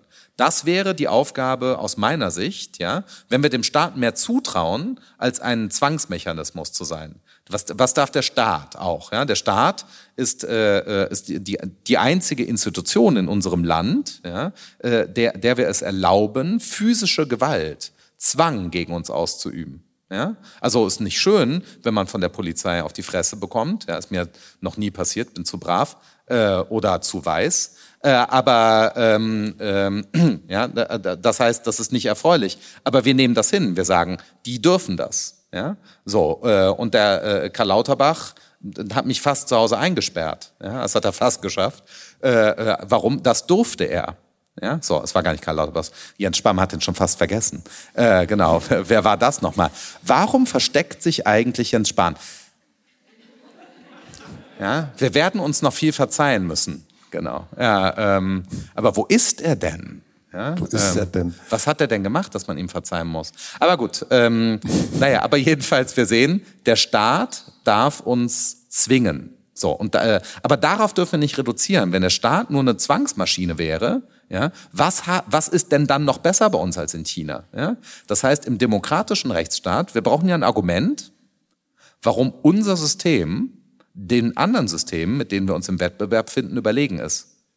Und wenn wir das nicht haben, dann sieht das sehr schlecht aus. Ja? Und ich glaube aber, dass wir solche Argumente haben. Ich glaube, dass der demokratische Rechtsstaat, der liberale demokratische Rechtsstaat, objektiv besser ist als das Regierungsformat der Volksrepublik China. Ja, ist nicht so, die sind halt anders als wir. Wir leben halt so und die leben halt so, sondern wir leben richtiger als die. Niemand lebt absolut richtig, aber wir leben richtiger als die. So, und das muss man sich, das, das muss man sich erstens trauen zu sagen und dann zweitens braucht man dafür Argumente. Das heißt, wenn jetzt Markus Gabriel auf die Bühne käme, dann würden, würden wir den fragen, ja, warum glaubst du sowas? Und der müsste sich dann rechtfertigen dafür, dass er glaubt, dass der liberale demokratische Rechtsstaat besser ist als eine Diktatur. Dem glaube ich, dem Markus Gabriel. Ich dass auch. das, genau, danke. Danke, Markus. auf Wiedersehen.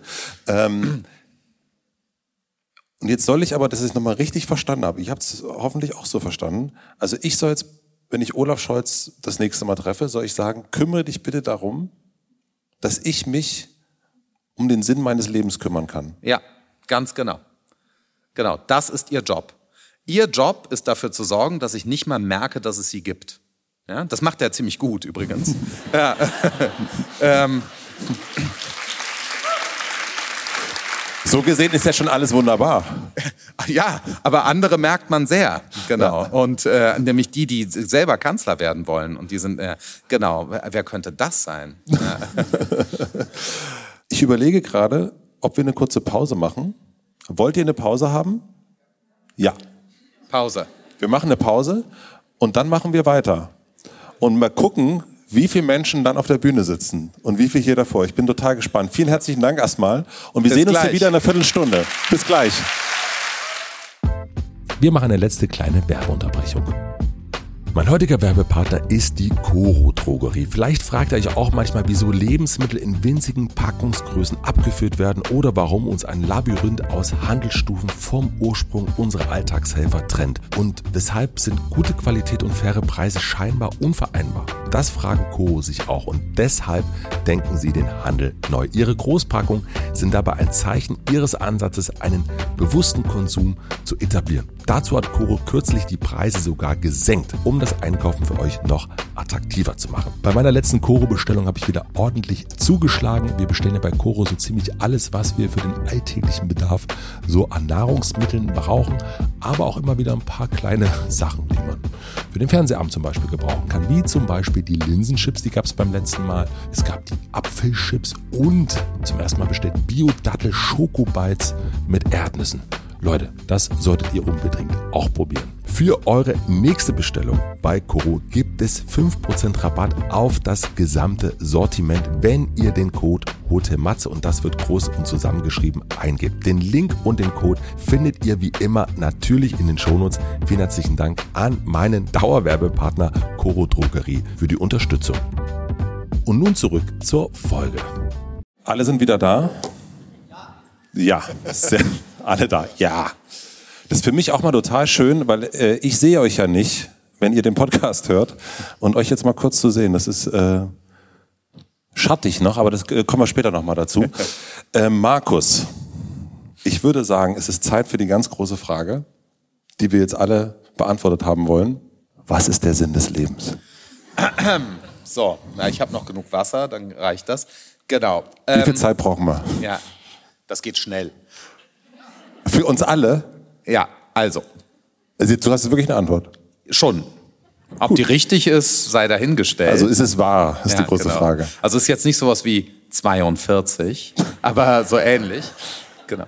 Äh, ich glaube, der Sinn des Lebens, was wir da fragen, wenn wir das fragen, was ist das, ist das gute Leben. Was ist das gute Leben? Ja, das Tun des moralisch Richtigen. Also warum gibt es Menschen? Warum sind wir hier? Gibt es einen Auftrag der Menschheit? So höre ich die Frage. Was ist der Sinn des Lebens? Ja, warum bin ich geboren? Was soll genau, das? Genau, was soll das eigentlich? Und eine Antwort darauf, ähm, also mich hat mal, das war etwas, was mich auch zum Philosophen gemacht hat, die Lektüre einer Stelle, die, das wurde mal auf einer Party vorgelesen, da war ich irgendwie 13 und da habe ich gedacht, das will ich wissen, das ist richtig. Und es war eine Stelle aus Arthur Schopenhauers Buch Die Welt als Wille und Vorstellung. Das geht so. Mit 13? Ja. Ist klar. Ja. Und äh, hier ist, äh, hier ist, äh, hier ist How Goes, diese Stelle, genau. Also, Schopenhauer beschreibt das ungefähr so. Ich mache das jetzt ein bisschen weniger 19. Jahrhundert. Also stellt euch vor, er wacht irgendwie auf einer Party, seid irgendwie auf einer Party und ihr wacht irgendwie morgens auf und schweren Schädel und wie bin ich hier hingekommen?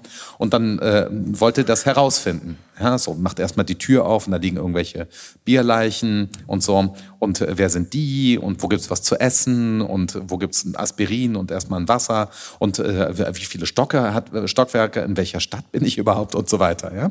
Und Schopenhauer sagt, das sind die Naturwissenschaftler. Ja, die wachen, wir sind halt in der Wirklichkeit, so, hä? was ist hier los, wo bin ich?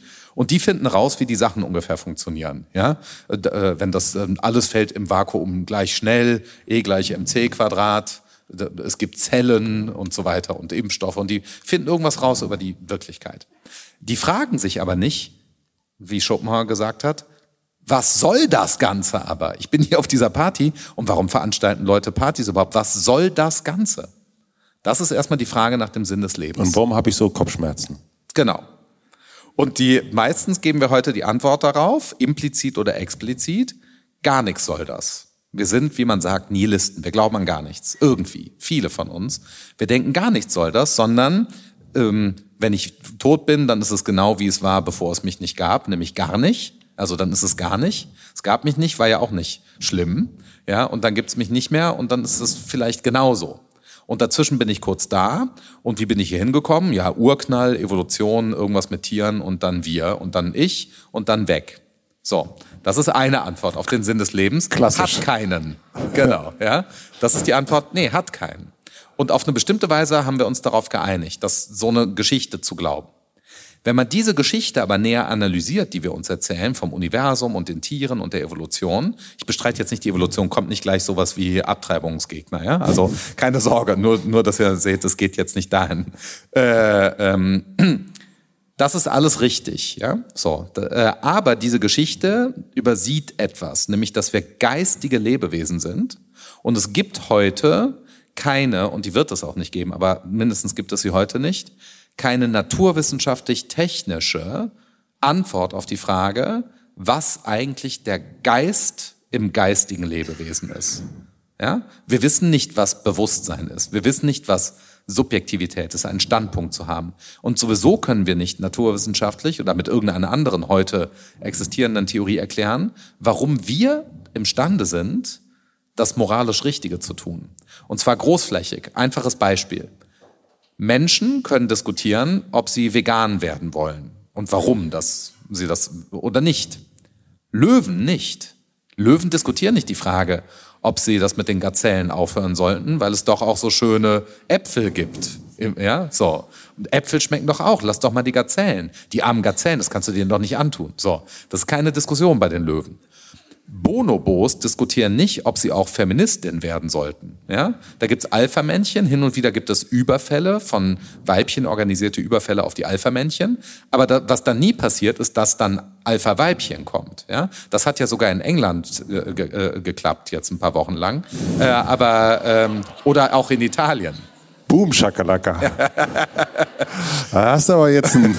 genau, kleiner ich, Schlenker. Ich habe schon gesagt, ja, wenn der kommt. ähm, das heißt, Menschen können ja ihr gesamtes Verhaltensrepertoire radikal verändern. So, und das nenne ich jetzt mal Geist. So. Und dafür haben wir keine Dass Erklärung. also wir können das, die Affen, die Bono, also die Bonobus, die Löwen, die können das alle nicht. Wir sind geistige Lebewesen. Richtig. Und wir sind die einzigen, glauben wir aktuell, können das. Genau. Die einzigen, von denen wir das gesichert wissen. Ja, mhm. einige von uns glauben, es gibt Gott und Götter, dann gibt's noch mehr davon. Die das jetzt mal nicht glauben, von denen kann man wenigstens sagen, aber es gibt ja immerhin uns. Ja. Ja? Und wir sind in der Hinsicht so ähnlich wie die Götter. Ja, das, was die Tradition auch gesagt hat und indigene Menschen glauben, wir haben eine Verwandtschaft mit irgendetwas, ja, was nicht unser Tiersein ist. Der mhm. Mensch ist eben nicht nur ein Tier. Wir wissen nicht, was dieses Meer ist, wo es herkommt, ob es irgendwo herkommt und so. Das, da könnten wir uns einen ganzen Abend drüber unterhalten. Aber wichtig ist, es ist da. Und das ist die Quelle des Sinns des Lebens. Das ist der Funke mehr an uns, ja, den wir nicht so erklären können mit, es gab mich nicht, dann gibt es mich kurz als Tier und dann sterbe ich und dann gibt es mich nicht mehr. So, äh, und diese Dimension, das geistige Leben, das ist die Dimension, in der wir uns fragen können, was sollen wir tun? Ja, das ist, da stellen wir uns überhaupt die Frage, was soll das Ganze? Das ist ja schon eine geistige Frage. Ja, es gibt keine äh, Stadtneurotiker bei den auch G G Giraffen. Ja, es ist nicht so, dass die sagen, Mensch, dieses 21. Jahrhundert ist ja auch eine Malaise mit den ja, ganzen Krisen. So und dann sind die Giraffen irgendwie lassen den Hals ein bisschen hängen, äh, äh, äh, sondern für die Giraffen ist immer noch genau wie immer. Ja, so die haben das gar nicht gemerkt. Also ein bisschen trockener, ja, das fällt denen auch auf, aber dann gehen wir nochmal zurück zu dieser Party, Schopenhauer. Mhm. Ähm, also da haben wir die Naturwissenschaft, die sozusagen äh, das alles nachweisen kann, warum die Treppe da ist, warum genau. die Glasscheibe und so weiter und so fort. Und was sagt dann die Geisteswissenschaft zu dieser Party? Die Geisteswissenschaft fragt sich, äh, was veranstalten die da? Was hören die für Musik? Ist das gute Musik? Wer hat die produziert? Äh, äh, äh nicht? Äh, welche, welche Musik wird da zitiert bei der Musik und so weiter? Das neue Taylor Swift-Album nicht zu empfehlen. Genau, warum spielen die so einen Schrott und so, und so weiter? Das können dann die Geisteswissenschaftler, die können es dann bewerten ja, mhm. Midnight. Äh, und ähm, genau, da kommen dann die Musikwissenschaftler und sagen, das hättet ihr nicht spielen sollen, da habe ich eine bessere Idee. Das heißt, die Geisteswissenschaften insgesamt, die erforschen die geistige Dimension des menschlichen Lebens, unser wertendes Leben. Wir werten ja, ja.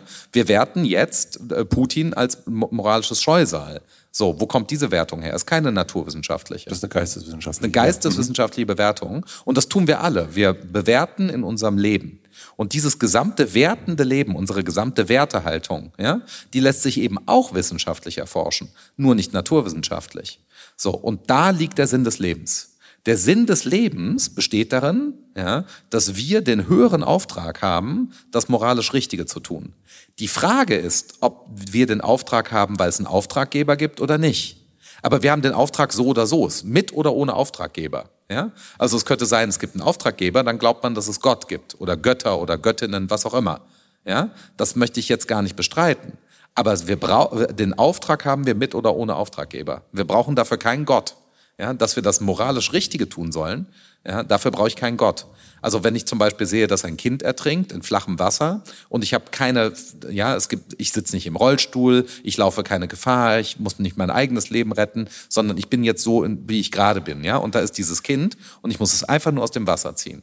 Dann soll ich das tun, und zwar egal wer ich bin und egal wer das Kind ist. Und da brauche ich nicht erst Gott. Ja, da muss ich mich fragen, was würde Gott jetzt äh, tun? Ja, sondern genau, äh, das hat der äh, Moralphilosoph Bernard Williams mal genannt, ein Gedanke zu viel. Ja, mhm. also wenn ich noch einen Gedanken brauche oder hm, soll ich meinen Nachbarn vergewaltigen? Nein, ja, genau. Also du brauchst kein Argument so. Ja, sicher. Ja, warum eigentlich nicht? Sondern äh, genau, äh sondern nein, auf keinen Fall. Und auch dafür brauche ich keinen Gott. Ich muss nicht nachgucken, aber hat Gott das denn verboten? Ja, sondern äh, nein. Es ist klar. Es ist klar. Es gibt moralische Einsicht. Habe ich das richtig verstanden? Der Sinn des Lebens ist, dass wenn wir zusammen auf, einer, auf dieser besagten Party sind und du bist komplett hinüber, hast richtig gesoffen und ich nicht, wegen ne, kein Alkohol und so. Ja. Und dir geht's ganz, ganz schlecht und hast dir vielleicht auch wehgetan, dann ist der Sinn meines Lebens dir zu helfen? Richtig. Ganz genau. Der Sinn des Lebens ist tatsächlich, dass wir einander helfen. Deswegen gibt es uns. Es gibt Menschen und, äh, und wir, wir sind auf die Probe gestellt auf diesem Planeten. Durch entweder nicht, also wie gesagt, mit oder ohne Gott und sei es durch den Planeten. Ja? Das schiere Überleben der Menschheit also selbst wenn das alles nur Evolution ist, wir brauchen, selbst wenn wir keinen, äh, ja, äh, selbst wenn wir das rein biologisch erklären wollten, soweit das geht, ja, also wie gesagt, mit oder ohne Gott, hängt unser Überleben auf diesem Planeten davon ab, ob wir das moralisch Richtige tun. Ja, das sehen wir daran, dass wir derzeit so viel das moralisch Falsche tun, dass wir am Rande der Selbstzerstörung angekommen sind. Ja, wir haben, wir hätten das Vermögen, das auf diesem Planeten extrem lange zu leben, vielleicht so lange, bis die Sonne ausgeht, also sehr lange. Ja? Und das könnten wir erreichen, wenn wir kooperieren, wenn die gesamte Menschheit kooperiert. So, Widersprüche löst, wie wir das so eben ein bisschen mhm. angesprochen haben. So, dann können wir das erreichen. Sonst aber nicht. Ja, das heißt, wir sind auch diejenige Tierart, die imstande ist, sich selber auszurotten, weil sie dem Anspruch, dem Anruf, der an uns ergangen ist, nicht genügt hat. Und wie gesagt, das kann aus der Natur kommen, äh, der Ruf, äh, äh wo auch immer herkommt. Es kann der Planet sein, wie viele indigene Völker glauben, Mutter Erde oder äh, Gott höchstpersönlich. Oder einfach auch keiner. Ich glaube, es, wir brauchen auch keinen, der uns anruft ja, um das zu tun. Ich also meine Oma hat mich früher mal angerufen und gesagt, ich soll das Richtige tun. Also jetzt sie tot und jetzt ruft sie nicht mehr an und ich versuche es trotzdem. Und warum? Also ich würde gerne nachher noch mal kurz dazu hinkommen zwischen individuell und kollektiv, weil das ist jetzt kollektiv zu sagen, wir sind der Sinn unseres Lebens ist einander zu helfen, also genau. sozial zu sein. Richtig. Und warum ist es dann aber so, dass wir Menschen so doof sind und uns kaputt machen? Und äh, warum ist also wir haben erst schon äh, Wladimir Putin genannt. Also warum gibt, also warum, oder mhm. dich, weil du geflogen bist, oder ich, weil ich auch mal geflogen bin. Also wir tun ja die ganze Zeit und wir sitzen hier, die Lampen sind an, wir nehmen einen Podcast auf, den wir uns nachher alle hoffentlich noch tausendmal anhören. Ähm, auch das zerstört uns ja eigentlich. Die, also ja. wir tun die ganze Zeit etwas, was uns zerstört. Ja. Ähm, wenn der Sinn aber Überleben ist und uns zu helfen, warum, warum machen wir das? weil wir noch nicht ansatzweise zu der Reife gelangt sind, die von uns verlangt wird. Ja, das ist ein Übungsplatz, dieses Leben. Ja, und wir sind noch nicht gut darin. Äh, aber wir merken das. Das Neuartige der Situation jetzt, auch in diesem 21. Jahrhundert, was sehr anders ist als im 20. und 19., ist, dass das jetzt immer klarer wird. Ja? Äh, ist das dann Evolution? Also ist diese äh, immer klarer werden, was wir machen müssen, was wir machen müssen und was wir nicht machen sollten, ist diese Klarheit, ist das Evolution? Könnte sein. Wir haben keine vollständige Erklärung dafür. Ja? ja? Also ob man das evolutionär vollständig erklären kann, wissen wir nicht. Äh, dafür wissen wir auch nicht genug äh, über die Natur. Wir wissen, wir wissen sehr, sehr viel über den Menschen. Ja? Aber äh, es gibt so viel, von dem wir keine Ahnung haben. Zum Beispiel ähm, ähm, schlechte Nachrichten für alle, die jetzt durch die Pandemie besorgter sind, wieder mit Viren und Bakterien, aber äh, nicht ein, ein Großteil der Biomasse, die gerade hier vor Ihnen sitzt. Ja? Also wenn Sie alles hier auseinandernehmen, würden Sie vor allen Dingen Bakterien und Viren und so weiter finden. Ja? Äh, mein ganzes Mikrobiom, das heißt die Mikroorganismen, die mich und Sie besiedeln, ja? Äh, die sind evolutionär viel älter als die Zellen, aus denen sie bestehen als Menschentier und die steuern ausgesprochen viel ihres Verhaltens. Ja? Vermutlich ihre geschmacklichen Präferenzen. Ja? Da sind also sozusagen evolutionär alte Stufen, ein ganzer Zoo, ja? sozusagen der Albtraum von Lothar Wieler. Ja? Und, äh, äh, äh und, äh, und die sagen Pizza. Äh, äh, genau. Oh, äh, und, und sie sagen, Pizza wäre heute mal eine gute Idee. Das heißt, äh, ähm, äh, äh, ich bin gar nicht schuld. Genau, doch, genau. Aber, aber die sagen's. Also man, man kann ja sagen, nein, ihr kriegt jetzt nicht schon wieder Pizza, wie bei den Kindern. Genau. Ihr hattet gestern Pizza, heute gibt's was anderes. Und äh, äh, so ist die Situation, in der wir sind. Das heißt, der, über den Menschen, es könnte Evolution sein. Ja, es könnte sein, dass wir jetzt gerade in eine neue evolutionäre Stufe kommen, biologisch. Keine Ahnung. Wir haben dafür keine Erklärung heute. Wenn man das, wenn man wirklich mal alles Wissen zusammenträgt, wissen wir nicht so richtig, warum das so ist. Klar ist aber, dass in verschiedenen Disziplinen, in der Wirtschaftswissenschaft und sowieso eben in den Lebenswissenschaften immer deutlicher wird, dass Kooperation ja tatsächlich auch schon auf einer genetischen Ebene viel wichtiger ist evolutionär als Wettbewerb. Ja, es gab lange diese Vorstellung, Evolution ist ungefähr, äh, besteht darin, ja, in der ökologischen Nische Wettbewerbe auszustechen. Survival ja? of the fittest. Survival of the fittest. Und das hat man sich so vorgestellt, ja. Da gibt's einen Partner, mit dem man maten kann, ja. Entweder ich krieg den oder sie oder ein anderer, so. Und, äh, und wer die kriegt, der überlebt und die anderen sind weg. Das wäre eine Vorstellung. Bayern München. Genau. Genau, das ist das Modell Bayern München, genau. Ja. Aber Bayern München äh, wird natürlich dann international auch aufgefressen, ist halt nicht Real Madrid. Schlechte Nachrichten. In Deutschland reicht es zur Dominanz, aber es gibt immer noch einen stärkeren. So, ja. Ähm, und äh, also Food Chain geht immer noch nach oben. Das wäre aber eine Auffassung, wäre die genau Survival of the Fittest. Natur ist im Grunde genommen Überlebenskampf. Heute herrscht aber eigentlich die umgekehrte Auffassung vor, dass man sagt, nein, nein, schon Natur auf der elementarsten Ebene ist Kooperation. Das ist eigentlich weitgehend anerkannt, weil jede Zelle übrigens schon unseres Organismus ist eine Verschmelzung verschiedener vormaliger evolutionärer Stufen. In jeder Zelle sind Viren drin, also reingeschmolzen. Eine einzelne Zelle ist schon wie so ein ganzes Tier, ein riesengroßes, komplexes Kooperationssystem. Ja, das heißt, es gäbe überhaupt keine Lebewesen, ja, wenn nicht verschiedene Tierarten oder Lebewesen miteinander kooperierten. Dann gäbe es überhaupt gar kein einziges Lebewesen. Das heißt, Kooperation ist mindestens so weit verbreitet in der Natur wie Wettbewerb. So, und darüber weiß man heute sehr viel mehr. Das reicht aber alles noch gar nicht für Moral. Ja, weil äh, Putin und Shoigu kooperieren auch, aber im Sinne des Bösen. Ja, das heißt, Kooperation ist als solche noch nicht gut. Ja, Kooperation ist erst dann gut, wenn sie Kooperation ist mit dem Ziel, das moralisch Richtige zu tun.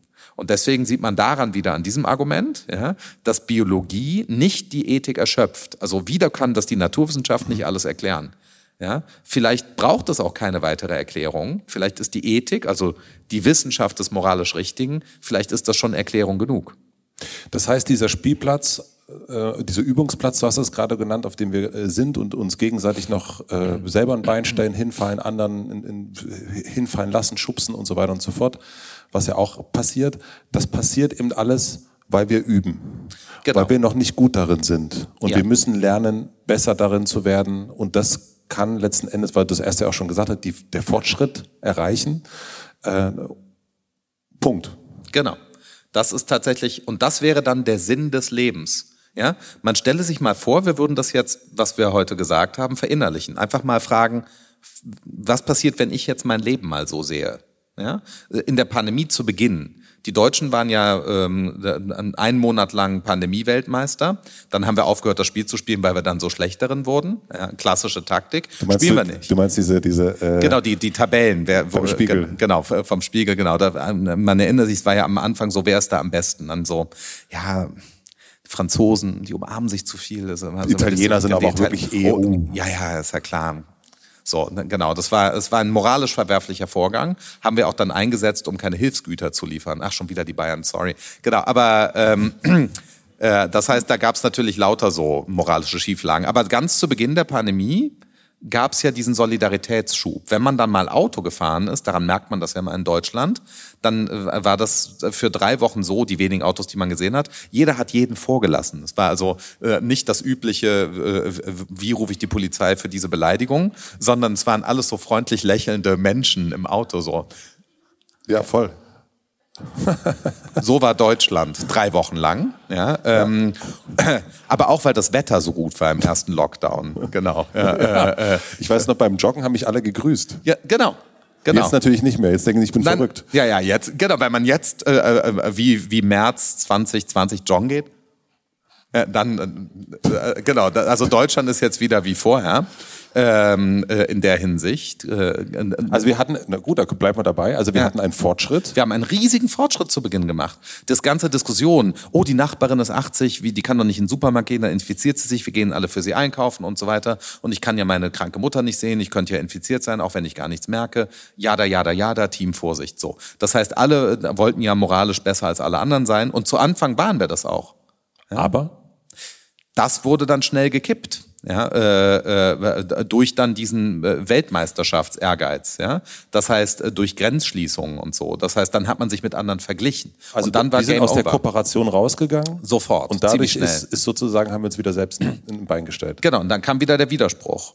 Ja, ähm, dann ging es eben auf einmal nicht mehr darum, was wir tun sollen, weil wir Menschen sind, die durch eine biologische Gefahr jetzt bedroht sind, als Menschen. Alle Menschen auf mehr oder weniger gleiche Weise. Ja? ja? Natürlich vulnerabel, alt, jung und so verschiedene Immunsysteme, aber es war ja eine Bedrohung für die Menschheit und nicht für die Deutschen. Und dann haben die Deutschen das schnell in, in eine Bedrohung für die Deutschen gemacht, um sich schnell zu schützen vor den anderen. Das hat jedes Land auf eine bestimmte Weise gemacht und dann die eigenen Vorurteile, Stereotypen und Dummheiten natürlich in dieser Pandemie noch vergrößert, wie durch ein Brennglas. So. Und äh, äh, da gab es dann wieder Rückschritte. Trotzdem hat man daran gesehen, dass diese Pandemie auch ein moralischer Weckruf war. Ja? Hätten wir wirklich überhaupt gar nicht kooperiert, dann wären hier noch sehr viel mehr Menschen gestorben. Ja? Äh, das heißt, daran sieht man, dass, dass diese gigantische Leistung, ja, für die wir uns alle ein bisschen auf die Schulter klopfen können, als Individuum und so weiter, ja, den Pflegekräften haben wir kurz applaudiert und dann durch die Inflation nochmal 20 Prozent Gehalt weggenommen. Äh, genau, aber wir haben geklatscht. Ja, so, äh, ähm, heimlich, bisschen zu Hause vorm Fernseher äh, oder auch mal auf dem Balkon. So, aber da sieht man Widersprüche wieder. Richtig wäre gewesen, ja, den Solidaritätsschub weiterzunehmen. Zum Beispiel sofort Pflegekräfte ganz anders aufzuwerten und so weiter, weil man festgestellt hat, oh, wir haben ja ein Gesundheitssystem und das hat knappe Ressourcen. Welcher berühmte Gesundheitspolitiker hat eigentlich das deutsche Gesundheitssystem so krass verknappt? Weiß ich gar nicht. Wie heißt der nochmal? Keine Ahnung. Gucken Sie mal nach. Den kennen Sie, glaube ich. Ich habe aber auch vergessen, wer das war. Den müssen wir viel genau. verzeihen. Und was macht der eigentlich jetzt im Moment? Verknappt der gerade das Gesundheitssystem? Hm. Glaube ich nicht. Der ist, dem ist ja sehr an unserer Gesundheit gelegen. Aber Sie sehen, wir haben ja auch, das geht bei uns noch in Deutschland im Vergleich Du, zu England. du kannst mich duzen. Oh, Entschuldigung, ja, ja, genau. Ja. Äh, ah, genau. Schwamm drüber. Schwamm drüber, genau. Du kannst die Leute auch duzen. Widersprüche. Ja, Widersprüche. Wir duzen uns jetzt alle, ganz genau. Eigentlich auch Fortschritt. Aber ähm, Ja. ja, ist so. Ist so. Ähm, müsste man mal drüber reden. Ich habe mir das jetzt auch mehr angewöhnt, viel mehr Leute zu duzen und finde das gut. Super. Da haben wir das auch mal geklärt. Ähm, das heißt, wir, also der Anspruch sollte sein, dass wir hier alle, du und ich Genau. und alle anderen, dass wir eher so, dass wir so uns so verhalten wie in den ersten drei Wochen der Pandemie. Genau. Dann denke ich ja, ich war ja auch jemand, der gesagt hat, also ganz toll mit den Pflegekräften, super. Ich habe nicht applaudiert, aber ich habe auf jeden Fall gesagt, super. Ähm, aber was hätte ich denn jetzt, also was soll ich denn jetzt tun? Zum Also Beispiel, jetzt selbst. Ja, ja, man stelle sich mal vor, wir würden jetzt demonstrieren. Ja, also ich weiß gar nicht, unter welchen Bedingungen ich das bin, Beamter des Landes Nordrhein-Westfalen. Ich würde erstmal kurz vorher prüfen. Also ihr geht jetzt demonstrieren. Äh, und ähm, genau. Also die Nicht-Pflegekräfte gingen jetzt demonstrieren, jetzt, für jetzt, wo man denkt, es ist ja vorbei, Pflegekräfte, wer braucht die noch? Für eine bessere Bezahlung von Pflegekräften. Das ist das, was wir als Individuum machen können. Genau, das können wir als Individuum machen. Ja? Und das wäre zum Beispiel mal ein überraschendes Manöver. Also nicht immer nur demonstrieren gegen etwas, weil man glaubt, dass man was verliert, gegen Energiepreise, äh, Preise, sondern wenn man jetzt zum Beispiel dafür demonstrieren ginge, dass jetzt die Pflegekräfte das kriegen, was wir eigentlich gelernt haben, was, wir, was sie kriegen sollten. Und zwar die Nicht-Pflegekräfte gehen für die Pflegekräfte demonstrieren. Ja? Äh, so wie jetzt die Nicht-Iranerinnen sich für die Iranerinnen die Haare schneiden. So, das wäre progressives Verhalten. Ja? Das heißt, dam- damit würde man übererfüllen. Man würde den Gedanken, das, was wir tun sollen, auf die Spitze treiben. Und da sehen wir auch wieder den Fortschritt, weil das passiert ja gerade bei Genau. den iranischen Frauen. Genau, ja. bei den iranischen Frauen. Wie, krasser Fall des moralischen Fortschritts. Ja? Ja. Man, wenn man die Geschichte der letzten Jahre schreibt, das hat auch mit der Pandemie zu tun, dann wird man ganz viele finden. Im ersten Pandemiesommer sind, sind große Pädophil, äh, Pädophilie-Ringe aufgeflogen. Da hat man gesehen, was das für ein riesiges Problem in Deutschland ist. Dann gab es natürlich George Floyd und so. Ja? Das heißt, wir haben ganz, ganz viele Fortschritte gesehen, wenn man allein äh, in diesen Jahren. Und dann ein ganz neues Bewusstsein dafür, auch nicht schönes Wetter, man war zu Hause, ist mal in den Wald gegangen, hat festgestellt, der ist ja fast kaputt. Ja, so, äh, äh, ähm, da hat man das auch gesehen natürlich, ja, äh, und äh, diese ganzen Widersprüche, wie die auch aufgeflogen sind, das schöne Wetter, ja, so. Oder heute, wo man sagt, heute Abend, ach, was für ein schöner November, Spätsommertag. Oktober. Ja, ich weiß, aber fast, genau. Was für ein schöner Spätsommertag, genau. Also das hier, was wir heute draußen als Wetter haben, ist genauso schlechte Nachricht, außer dass es gut ist für den Krieg gerade, ja, wie die Dürre im Sommer. Aber das finden wir jetzt wieder angenehm. Ach, wie schön im Oktober. Ja, Aperol Spritz, äh, die nördlichste Stadt Italiens, ja. Äh, äh, und da, da sehen wir halt mal wieder die Widersprüche nicht. So, Ja. ja äh, äh, Was sollten wir, also, aber jetzt ne, nehmen wir auch wieder das. Jetzt sind hier die ganzen äh, Münchner und Münchnerinnen, die sagen jetzt, ja, soll ich jetzt etwa kein Aperol Doch, auf jeden Fall. Aber im Bewusstsein, im Bewusstsein dafür, Hotel Abgrund, gibt nur wieder ein Hotel, genau, aber äh, äh, im Bewusstsein dafür, also diese Diskussion ist auch eine ganz falsche. Ja, moralischer Fortschritt ist eines, aber wir müssen sehen, es gibt auch äh, das, was man in der Philosophie oder so nennt, Moralismus. Also das Gegenteil. Das sieht aus wie ein moralischer Diskurs, ist aber keiner. Beispiel ist die Frage, dürfen wir feiern, obwohl in der Ukraine Krieg ist? Ja klar, ja, es ist immer irgendwo Krieg. D dürfen wir feiern, obwohl gerade viele tausend Kinder an Malaria sterben? Klar, wir dürfen nur nicht feiern, dass die Kinder an Malaria sterben. Ja, so. Das heißt, natürlich dürfen wir feiern, wenn äh, in der Ukraine Krieg ist. Also wir dürfen Ja, wir, wir feiern nicht, dass der Krieg ist. Aber wir dürfen Aperol Spritz trinken. Wir dürfen Aperol Spritz trinken bei einem schönen Spätsommertag im vollen Bewusstsein darum, dass das auch was mit dem Klimawandel zu tun hat, der nicht sein soll. Aber es ist ja trotzdem jetzt schön warm und schön in München. So, das heißt, es bringt ja nicht, sich dann jetzt draußen hinzustellen und zu lamentieren und sich die Haare zu raufen, auf dem Boden zu fallen und sich bei Mutter Erde zu entschuldigen. Ja, so. Äh, äh, Außer wenn man zu viel getrunken hat. Ja, das kommt dann später, genau. Das ja, dann äh, gehört das zum Genuss. Ja, würde ich auch sagen. So, jetzt äh, haben wir den äh, Sinn des Lebens für uns alle ja einmal geklärt. Danke. Jetzt bin ich aber Tokotronic früher viel gehört, mhm. immer so lang gelaufen und immer gesucht nach meinem eigenen Sinn des Lebens. Gibt's denn den auch? Also habe ich auch noch was zu sagen, ich so als Matze? Oder ist das eigentlich nur noch kollektiv und vergiss es mit deinem eigenen Sinn des Lebens? Ich glaube, es neben dem Sinn des Lebens, der etwas geteiltes ist für die gesamte Menschheit, gibt es einen Sinn im Leben, im individuellen Leben. Das heißt, jeder von uns befindet sich eben bekanntlich auch auf einer Sinnsuche. Ja? Äh, es gibt auch äh, dieses, äh, äh, dieses Gefühl, ich glaube auch, dass das Gefühl richtig ist, darüber können wir auch reden, als gäbe es sozusagen ein Schicksal für uns, als könnte man seinen Weg finden oder auch verlieren. Das kennen wir auch im Erleben, dass man das Gefühl hat, hier bin ich falsch abgebogen. Wie komme ich wieder zurück? Nicht, wenn man das sich überhaupt so vorstellt, falsch abgebogen, das unterstellt ja, als gäbe es einen Weg, eine Straße. Ja? Und Sinn, eine der Wurzeln des Wortes Sinn, ist, hat was zu tun auch mit Richtung. in Italien heißt die Einbahnstraße senso unico. Ja? Der Sinn. Sinn ist auch Richtung. Und äh, der Sinn im individuellen Leben, den gibt es, glaube ich, auch. Ja? Und den muss man finden. Und deswegen gehört es dann zum Sinn des Lebens, also was wir teilen, dass wir einander respektieren unter Bedingungen der Arbeitsteilung. Ja? Das heißt, es gibt Menschen, deren Sinn im Leben in völlig anderen Tätigkeiten besteht, als in meinen zum Beispiel. Ja? Wenn ich jetzt denken würde, es ist besonders wichtig, Philosophieprofessor zu sein und rumzulaufen und zu erzählen, was der Sinn des Lebens ist. Und ähm, genau, und deswegen musste mir jetzt einer bitte meine Cola liefern, ja, weil das sehr wichtig ist, was ich mache. So, dann übersehe ich völlig von vornherein, dass das gleiche Gewicht und die gleiche Gewichtigkeit, die mein Leben für mich hat, dasselbe Gewicht und dieselbe Gewichtigkeit ist für jedes Leben. Ja, das heißt, jedes menschliche Leben hat nochmal seinen Eigensinn. Und den, äh, und deswegen gibt es aber auch sowas wie Freundschaft, wo man versucht, miteinander herauszufinden und sich einander zu helfen, ja, den Sinn im eigenen Leben noch besser zu sehen und nicht falsch abzubiegen. Deswegen rufen wir auch Freunde in Krisen an, ja. Fragen Sie sich mal, wen Sie alles angerufen haben in der ersten Pandemiewoche. Du. du. Jetzt habe ich schon wieder Sie gesagt, genau. Fortschritt. Ja. Fortschritt, genau. Danke, wieder was gelernt. Also, ihr, du, Genau. Frag dich mal, wen du angerufen hast in der ersten Pandemiewoche. Ja? So. Auf einmal haben alle angerufen. So, sowas. Als wurde viel telefoniert. Äh, und, äh, äh, und dieses ganze, was ist hier eigentlich los, die Welt geht unter und so weiter. Ja? Und dasselbe nochmal zu Beginn jetzt dieses Angriffskrieges, auch so. Was muss man, was tut man? Ja? Äh, ich bin dann äh, rausgeflogen, nach, geflogen, ups, schon wieder, aber nach Stanford habe ich schon gestanden. Da bin ich nicht hingerudert. Ähm, und da habe ich mich auch gefragt, wenn jetzt der Atomkrieg losgeht, es hätte ja alles noch schlimmer und noch schneller kommen können. Zu Beginn konnte man ja noch weniger sehen. Was mache ich dann, wenn meine Familie, die in Bonn geblieben ist und ich bin in Kalifornien, da weggenugt wird in Bonn? Was ja nicht das, das Verteidigungsministerium steht bestimmt auch auf den Listen. Was mache ich dann?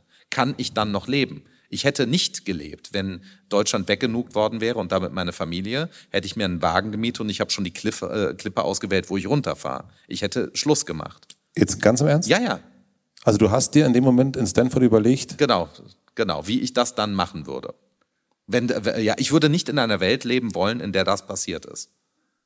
So, aber das wäre, das wäre ich. Das ist jetzt keine Empfehlung. Ja, das ist nicht der Sinn des Lebens so. Ja, hey, kommt alle mit nach Kalifornien. Ich habe die Klippe gefunden. Da ist eine gute Autovermietung. Wir machen das alle mit dem Tesla. Ja, so genau.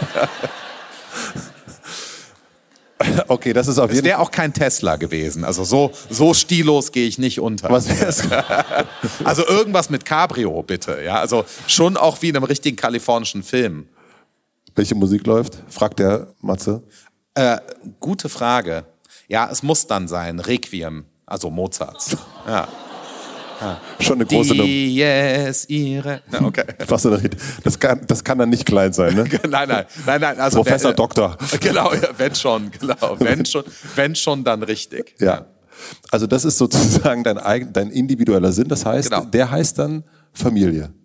Ja, genau. Doch, würde ich sicher sagen. Der Sinn, und damit bin ich nicht der einzige Mensch, dem es so geht. Genau, ich würde, wir sind ja hier auch ganz unter uns und ganz persönlich, ähm, würde ich tatsächlich sagen, der Sinn in meinem Leben, wie ich ihn finde, den finde ich dort. Ja. Und wenn es, also, nee, Moment, Schicksal. Das ist ja auch eine ganz klassische, wir sind immer noch auf dieser Schopenhauer Party, aber es ist noch in der Nacht und dann stehen wir in der Küche und sagen, gibt es eigentlich Schicksal? Was denkst du?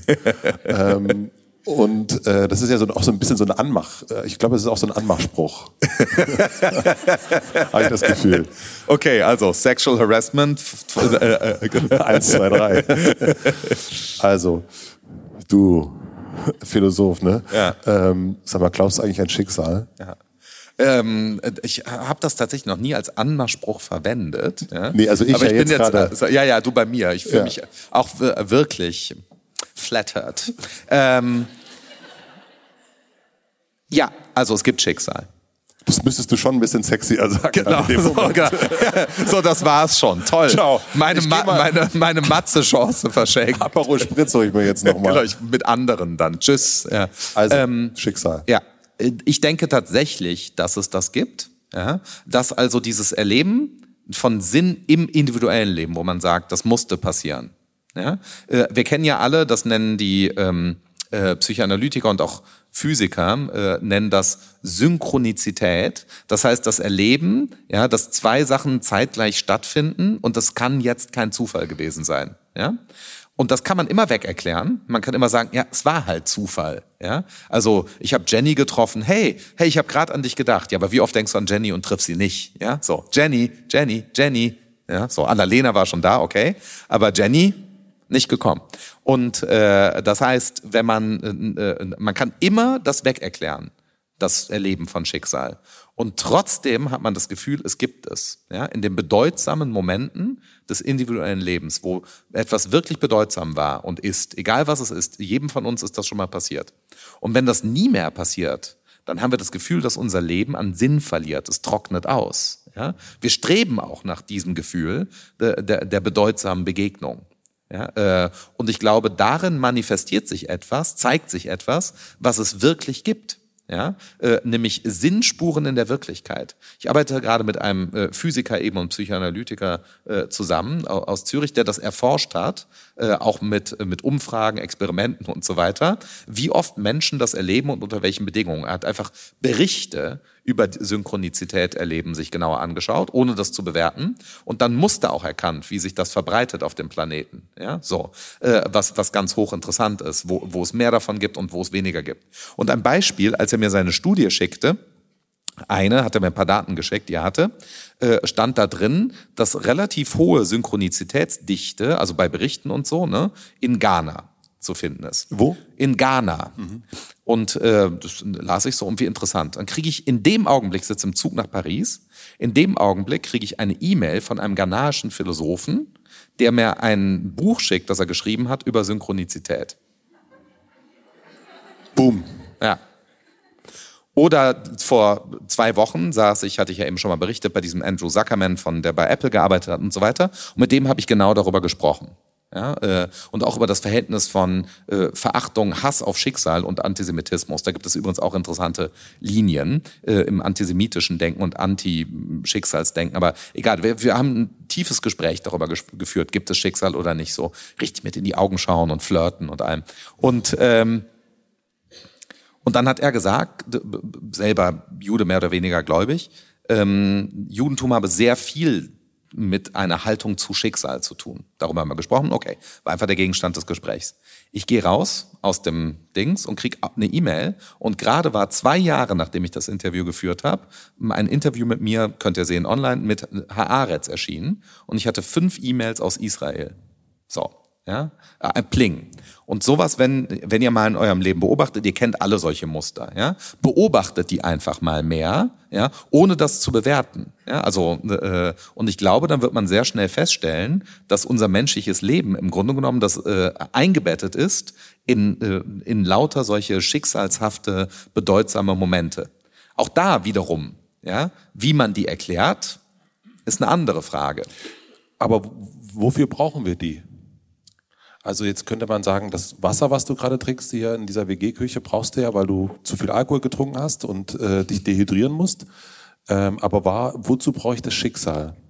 Fragt jetzt der Naturwissenschaftler. Richtig, genau. Aus naturwissenschaftlicher Perspektive lässt sich natürlich nicht das Schicksal, sondern nur Berichterstattung über das Schicksal beobachten. Ja? Aber vieles lässt sich naturwissenschaftlich nicht beobachten und existiert trotzdem. Ja? Also äh, zum Beispiel Zahlen ähm, die Zahl 7 befindet sich ja nicht im Universum, in Bochum sozusagen, ja, äh, sondern die Zahl 7 ist ein abstrakter Gegenstand, der nicht in der Raumzeit irgendwo gefunden werden kann. Und äh, da ist eine. Ach, ja, die ist aber groß. Genau, also äh, äh, die kann man ja sehen. Meistens sind die Zahlen so klein, deswegen sieht man die wahrscheinlich nicht. ähm, das heißt, es gibt sehr vieles, äh, das naturwissenschaftlich nicht mess- und erforschbar ist. Und ähm, natürlich könnte man vom Schicksal Abstand nehmen. Man könnte einfach das, wie gesagt, immer weg erklären. Das ist kein Problem. Äh, ob man, ob man daran glaubt, dass eine Episode von Schicksal so ist, wie sie uns erscheint, nämlich Schicksal, ja, ähm, äh, das ist tatsächlich in diesem Fall eine Frage des Glaubens. Schicksal gehört zu denjenigen Arten von Dingen, ja, äh, ähm, die man nicht beweisen kann, außer man glaubt an sie. Und das ist dann kein Beweis. Wenn ich glaube, dass es, äh, dass eine Begegnung schicksalhaft war, ja, ähm, dann ist sie das dadurch für mich. Ob sie das auch unabhängig von diesem Glauben ist, werde ich nie herausfinden können. Aber die sieben, die brauche ich ja. Auf jeden Fall. Und, und das Schicksal nochmal, brauche ich, kann ich das für irgendwas gebrauchen? Auf jeden Fall. Ich glaube, dass man das Schicksal brauchen kann, ja, äh, um äh, zu verstehen, was der Sinn im eigenen Leben ist. Ich glaube, und ich rede jetzt in einem Glaubenssatz, ja, also nichts, was ich philosophisch oder sonst wie versuchen würde zu beweisen, sondern wir sind ja, wie gesagt, hier unter uns. Äh, da kann man aus dem Nähkästchen plaudern. Ich glaube, dass aus der Wirklichkeit heraus, ja, an Menschen kommuniziert wird. Die Wirklichkeit spricht mit uns. Das sehen wir schon daran, dass Menschen mit uns sprechen. Ja, das ist ja schon ein Mysterium. Wie funktioniert es, dass die Schallwellen, die ich gerade produziere, bei dir so ankommen, dass du meine Sätze verstehst? Das Verstehen der Sätze, die ich gerade äußere, ist ja nicht so, dass einfach Schallwellen an dein Ohr kommen und dein Gehirn Schallwellen ausliest. Du verstehst etwas und das kann auch keiner erklären. Ja, also ähm, da siehst du schon, wenn du überhaupt glaubst, dass meine Sätze Bedeutung haben, glaubst du schon, dass die Wirklichkeit mit dir spricht. In diesem Fall durch mich. Und die Frage ist, spricht die Wirklichkeit auch zu uns, ohne dass Menschen zu uns sprechen? Gibt es also auch außerhalb des Menschen bedeutsame Ereignisse? Also ein Rufen. Ein Rufen, genau. Mhm. Ja? Gibt es einen Ruf in der Wüste? Und da glaube ich, die Antwort ist lautet ja. Ja? Also der erste Schritt dahin ist zu sagen, dass wir sehen, dass überhaupt schon sprachliche Bedeutung mysteriös ist. Ja? Äh, äh, nicht woher kommt die Sprache, weiß übrigens auch überhaupt niemand. Ja? Und wie geht es, dass Sprache überhaupt verständlich ist, obwohl sie ja aus mehr oder weniger zufälligen Wortetiketten besteht. Ja? Also das alte Problem, Blume heißt auf Deutsch Blume und auf Englisch Flower. Ja? Und, äh, äh, und dafür gibt's ja keinen Grund. Und es hat sich auch nie einer hingesetzt und gesagt, so, also die hatten noch keine Sprache und haben sich dann hingesetzt im Neandertal oder so bei Düsseldorf. Gab's auch noch nicht Düsseldorf, aber Neandertal. Genau. Und dann saßen die da und haben gesagt, also in irgendeinem Uga Uga irgendwas. Ich weiß gar nicht, was die, die, haben, die konnten ja nichts sagen, aber sie haben dann einen Plan gemacht, einen stillen Plan. Sie hatten noch keine Sprache. Blume! Glas! Ja. So, und dann kam die Sprache, so ist das eben nicht gelaufen. Und die anderen in England vielleicht. saßen da, Flower, Glass. Ja, vielleicht war es auch einfach so. Ja, genau. Ich, ich vielleicht habe ich einfach auch nur gerade den Ursprung der Sprache gefunden. Wahrscheinlich. Ja. Es ist ein großer Abenteuer, habe ich das Gefühl. An welchen großen schicksalshaften Moment erinnerst du dich, den du hattest? Ach, ziemlich viele. Gestern war mein Hochzeitstag, also bin ich jetzt ganz cheesy. Also mindestens zum Beispiel meine Frau zum ersten Mal zu sehen. Wo ja, war das? Äh, in Hongkong. Geht heute, kommt man gar nicht mehr so leicht hin und wird, wenn man Regenschirm hat, auch gleich verprügelt. Aber ähm, äh, äh das war in Hongkong, genau. Und inwiefern war, war das Schicksal?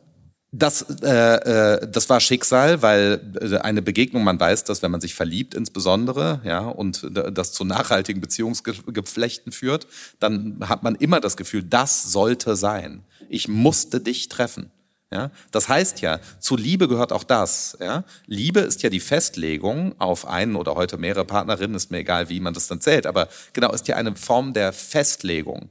Und diese Festlegung sagt ja, du bist unendlich wichtiger als alle anderen. Obwohl auch, ja, man könnte ja auch jetzt Mats, wir reden nachher nochmal weiter, aber genau, äh, äh, nach diesem Auftakt, äh, ähm, man weiß ja, man könnte auch anders. Ja, aber man bindet sich an diese Person. So. Und, äh, und, und diese starke Bindung im menschlichen Leben, ja, Liebe, Liebe hat der Philosoph Schelling einmal so definiert, hier in München übrigens. Es gibt also auch tolle Sachen in München, nicht nur Markus Söder. Gegenüber von der Staatskanzlei steht ein Bild von Schelling, dem großen Philosophen, gewidmet. Ähm, und äh, der hat gesagt, Liebe ist das Zusammensein von solchen, die auch ohne einander sein können. Ja? Liebe ist Freiheit. Und, äh, äh, und es ist einerseits Freiheit und andererseits die größte Bindung, die man eingeht. So, und, die, äh, und dass das überhaupt möglich ist. Ja? Also, dass man nicht immer wieder auf Tinder zurückfällt, sondern dass man irgendwann aus dem Tindern rauskommt. Ja? Das ist Schicksal. So, das ist Schicksal. Genau. Schicksal, kurz zusammengefasst, ist also, wenn man aufhört zu tindern.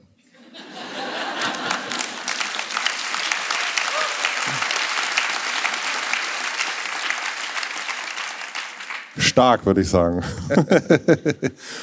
Und versuchst du aber dich auch manchmal gegen das Schicksal zu wehren? Also es gibt ja manchmal auch so ein Rufen, hier an der Bar, nee, hier, ne, wir beide jetzt sind eigentlich verheiratet und so weiter. Ähm, versuchst du dich zu wehren oder versuchst du dich dem hinzugeben? Das ist jetzt eine harte Frage, die du mir tatsächlich stellst, genau, weil ich am liebsten sagen möchte, nee, ich gehe immer mit. Genau, wenn die rufen, sage ich, hier bin ich, ja, genau. Äh, äh, oder wenn es ruft, ja, sage ich immer, ich bin der Erste, der dabei ist. Ähm, tatsächlich gibt es äh, harte Entscheidungen im Leben, genau, äh, auch kleinere, so berufliche Sachen, ja, ähm, wo ich tatsächlich manchmal innerlich mir gedacht habe, pff, genau, das will ich nicht. Ähm, aber dann hat dich trotzdem eigentlich und du sagst aber dennoch nein. Genau. Genau, oder fast nein. Genau, ich habe bisher noch nie ganz nein gesagt, glaube ich, mhm. weiß ich nicht. Aber es gab schon Momente, genau, wo ich, wo ich auch lange mit einer inneren Nein-Haltung äh, äh mitgegangen bin. Ja, Schopenhauer zitiert auch einen berühmten Spruch äh, der Stoiker über das Schicksal, die gesagt haben äh, über das Schicksal: Die Willigen führt es, die Nichtwilligen zieht es. Ja? Äh, und äh, man wird dann gezogen. Ja? Äh, man kann sich nicht dauerhaft wehren, äh, aber es gab schon solche Momente. Und auch Synchronizität, äh, bizarre Story, äh, aber genau, an einer Situation in meinem Leben, wo ich mir gar nicht sicher war, was mache ich, nämlich diesen Job oder jenen an, war es ganz konkret und für beide, an beiden hing für mich sehr viel. Ähm, und dann hat tatsächlich der Papst, in den ich gerannt ist, mir gesagt, genau. Der äh, Papst hat dir gesagt? Ja, ja, beim Frühstück, weil ich war. Äh, ja, klar. Äh, äh, Mit dem Dalai Lama zusammen? Nein, nein, nein, nein, es war nur. Ja, war nur ihr zwei. Ja, war, äh, genau. Ja. ja. Äh, äh, der wohnt im, äh, also, wenn ich verraten darf, die Adresse, genau, im Domus St. Mate, der, äh, der ähm, wohnt er da. Der andere bayerische Papst wohnt in seinem Luxuspalast und der derzeitige bescheidenere argentinische im Schwesternwohnheim. Genau. Und ich war in diesem Schwesternwohnheim zu einer Konferenz auf dem Vatikan untergebracht und äh, hatte tatsächlich die Nacht vor ein bisschen zu viel getrunken und mich schon gewundert. Es gab dann, warum ich erst in diesem Schwesternwohnheim schlafe und viele der anderen Professoren in so einem Luxushotel. Ich dachte, ich werde, weil ich so jung bin, diskriminiert. Ja, ich dachte, ich muss da schlafen. Es gab nicht mal einen Kühlschrank. Es war so minus ein Sterne. Aber es war ein Schwesternwohnheim. Ja, ja, ja, genau. ja, äh, genau. Also la, äh, la, la, äh, habe ich Markus Gabriel kurz sprachlos gemacht? ja, ja, weil wie komme ich jetzt politisch korrekt da raus? Naja, und dann stehe ich da eben auf und hatte ein bisschen dicken Kopf äh, und, und die hatten diesen starken Rhythmus da, in diesem nicht Frühstück von sechs bis sieben und so. Musste ich aber aufstehen, weil ich echt hungrig war. Sechs, stehe auf und so, gehe aus meiner Tür aus und wer steht vor mir? Der Papst, der zwei Zimmern später äh, daneben wohnte. Und jetzt hat dir dieser Papst beim Frühstück äh, hatte ich dann auch kurz mal die Gelegenheit, äh, mich vorzustellen. Und hast du gesagt, ihr könnt jetzt hier arbeiten oder da arbeiten, was würdest du mir empfehlen? also. Wo ich sie schon mal habe. genau. Ja. Berufliche Entscheidung steht an. Ja, ja, dann er wusste tatsächlich von einer Wahl davon und so, genau. Und dann habe ich, da haben wir kurz Wie? darüber also gesprochen. Also das, was? Also Nein, es waren so. also na, er wusste ja, äh, da war ja so eine Konferenz und er wusste, dass ich gerade mich in Verhandlungen mit einer anderen Universität befand und so. Das, das weiß der Papst. Ja, der weiß, wer da bei ihm schläft. Also der passt schon ein bisschen auf. Ist nicht so, dass und da weiß der, was du beruflich jetzt demnächst machen willst. Ja, so ungefähr schon. Ja, der ist relativ gut informiert. Ja. Dann rufe ich den auch mal an, okay? Ja, ja. Klar. Also ich habe mir überlegt, ob ich einen zweiten Podcast machen sollte, Herr Papst. Ja. Sollte ich? Okay. Der Markus Gabriel sagt, Sie sind eine gute Adresse für schwere Entscheidungen. So, jetzt aber mal ganz, also wir sind ja darauf gekommen, wenn ich das jetzt noch richtig zurückerinnere. Du hast dich gegen das, gegen das Schicksal und der Papst sagt, du solltest das machen und du hast das andere gemacht? Nein, der hat mir, nein, der, bei der Entscheidung war mir mulmig. Und es war aber die für das, was ich für das Schicksal gehalten habe. Es war aber mulmig. Ich hatte einen inneren Abstand dazu. Wollt ihr und, hören, welche beruflichen Möglichkeiten das gewesen sind? Nein, nein. Ah, ah, ah. Können wir schneiden. Ja, okay. Ist ja auch wirklich nicht so wild, das ist so ein Professorenzeug. Aber äh, ich erzähle es euch trotzdem. Äh, wenn der Papst involviert ist, wollen wir jetzt alles wissen. Im okay. Schwesternwohnheim. Ja. Okay, dabei ist das so banal, aber trotzdem, das ist so ein Schicksal. Pro okay, bei Professoren ist es immer so wichtig. Es gibt so ein Ding, das heißt auch noch ein Ruf. Jetzt genau, also man kriegt Rufe. Das sind Angebote von Professoren. Ich war in Bonn und da bin ich auch immer noch und habe einen Ruf an die Universität Heidelberg, an der ich studiert habe, was in Philosophie eine tiefe Bedeutung hat und so weiter. Waren viele Philosophen und mein äh, Doktorvater, der ein guter Freund von mir war, hatte das äh, unterstützt und wollte unbedingt, dass ich jetzt auch sein Kollege werde. So. Ja, äh, das heißt, ich konnte zurückkehren an meine Heimatuniversität mit einem tollen Ruf und allen Ehren und so weiter. So, aber ich wusste, das Schicksal liegt in Bonn für mich äh, und so. Aber es war eine harte Entscheidung. So, es war eine harte berufliche Entscheidung. Einem Ruf folgen, zurück dahin und äh, dann geht's noch weiter. Äh, der, mein Doktorvater ist äh, zwei Wochen nach Ablehnung meines Rufs gestorben an plötzlichem Herzstillstand. Genau, also diese Geschichte geht irgendwie weiter. Genau, so jetzt aber, wie kriege ich jetzt die Stimmung wieder gut? Nee. Okay, genau, also. Nee, wusste nicht, aber äh, ja. du hast den Papst das erzählt? Genau, also nicht, äh, genau, dem Papst äh, das erzählt. Genau, gehe ich nach Heidelberg oder nicht? Was das war doch so ein Thema. Ja? Der, hat Na, der, hat, der hat nicht gesagt, ähm, Moment, sondern äh, genau und irgendwas auf Latein, sondern äh, äh, er, hat, er hat zu mir gesagt, die Entscheidung bei der du das Gefühl hast, dass sie schwierig ist, von den beiden schwieriger, die ist die richtige. Du musst immer das tun, bei dem du ein bisschen das Gefühl hast, das ist zu mutig. Mache nicht das, was zu, mache das, wo du immer denkst, das ist ein bisschen zu mutig. Das war seine Empfehlung. Das ist ja eine Bombenempfehlung. Ja, ist ein, oder? Ist ein also guter Tipp. Oder? Also. Genau. Der, der hat was drauf. Der hat wirklich was drauf, der genau. Kollege. Genau. Der hat Papst-Level Insight. Der hat Papst.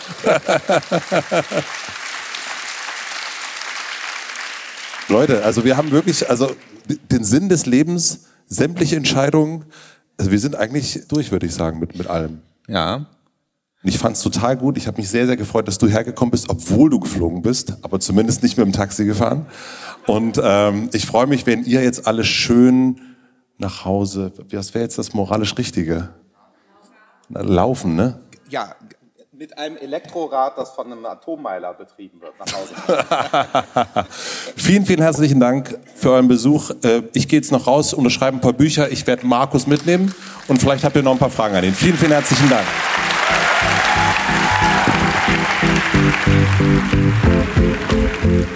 Thank you. Das war Markus Gabriel. Vielen, vielen herzlichen Dank fürs Zuhören. Ich bin mir ziemlich sicher, dass euer Kopf jetzt auch raucht. Bei mir war es auf jeden Fall so. Noch Tage später kamen mir immer wieder Bruchstücke aus diesem Gespräch in den Sinn, was ich auf jeden Fall nicht vergessen werde. Beim letzten Mal war es ja, ich muss mein Leben verkomplizieren. In diesem Mal ist es die Begegnung mit dem Papst, würde ich sagen. Dieser Rat vom Papst, wenn man sich nicht entscheiden kann, das zu tun, was mehr Mut erfordert, das werde ich auf jeden Fall berücksichtigen, wenn ich mich das nächste Mal nicht entscheiden kann. Das fand ich sehr, sehr toll wie das auch sowieso ein ganz, ganz großartiger Abend war. Ich bin gespannt, wie ihr das Ganze findet. Schreibt mir gerne, was ihr mitgenommen habt oder postet es am liebsten in die Kommentare unter der Folge. Dann können das alle anderen auch sehen. Das ist auch immer großartig. Wenn ihr Gästewünsche habt, dann schickt mir die gerne in die Apple-Kommentare, weil dort gehen sie nicht unter, was manchmal bei Instagram der Fall ist. Vielen, vielen herzlichen Dank. Apropos Dank, herzlichen Dank an Lautsprecherteufel, die mich bei dieser Tour unterstützt haben. Ich hoffe natürlich, dass ihr diese Folge mit ihren ausgezeichneten in ihr Kopfhörern hört oder auf der Heimkinoanlage, da macht es richtig Spaß, oder auf dem Smart Speaker oder den Stereo-Lautsprecher. Vielen, vielen herzlichen Dank an Lautsprecher Teufel, danke an Maximilian Frisch für den Mix und den Schnitt und an Jan Köppen für die Musik. Ich wünsche euch noch einen schönen Tag, eine gute Nacht. Wir hören uns hier nächste Woche Mittwoch wieder. Darauf freue ich mich sehr. Bis dahin. Tschüss, euer Matze.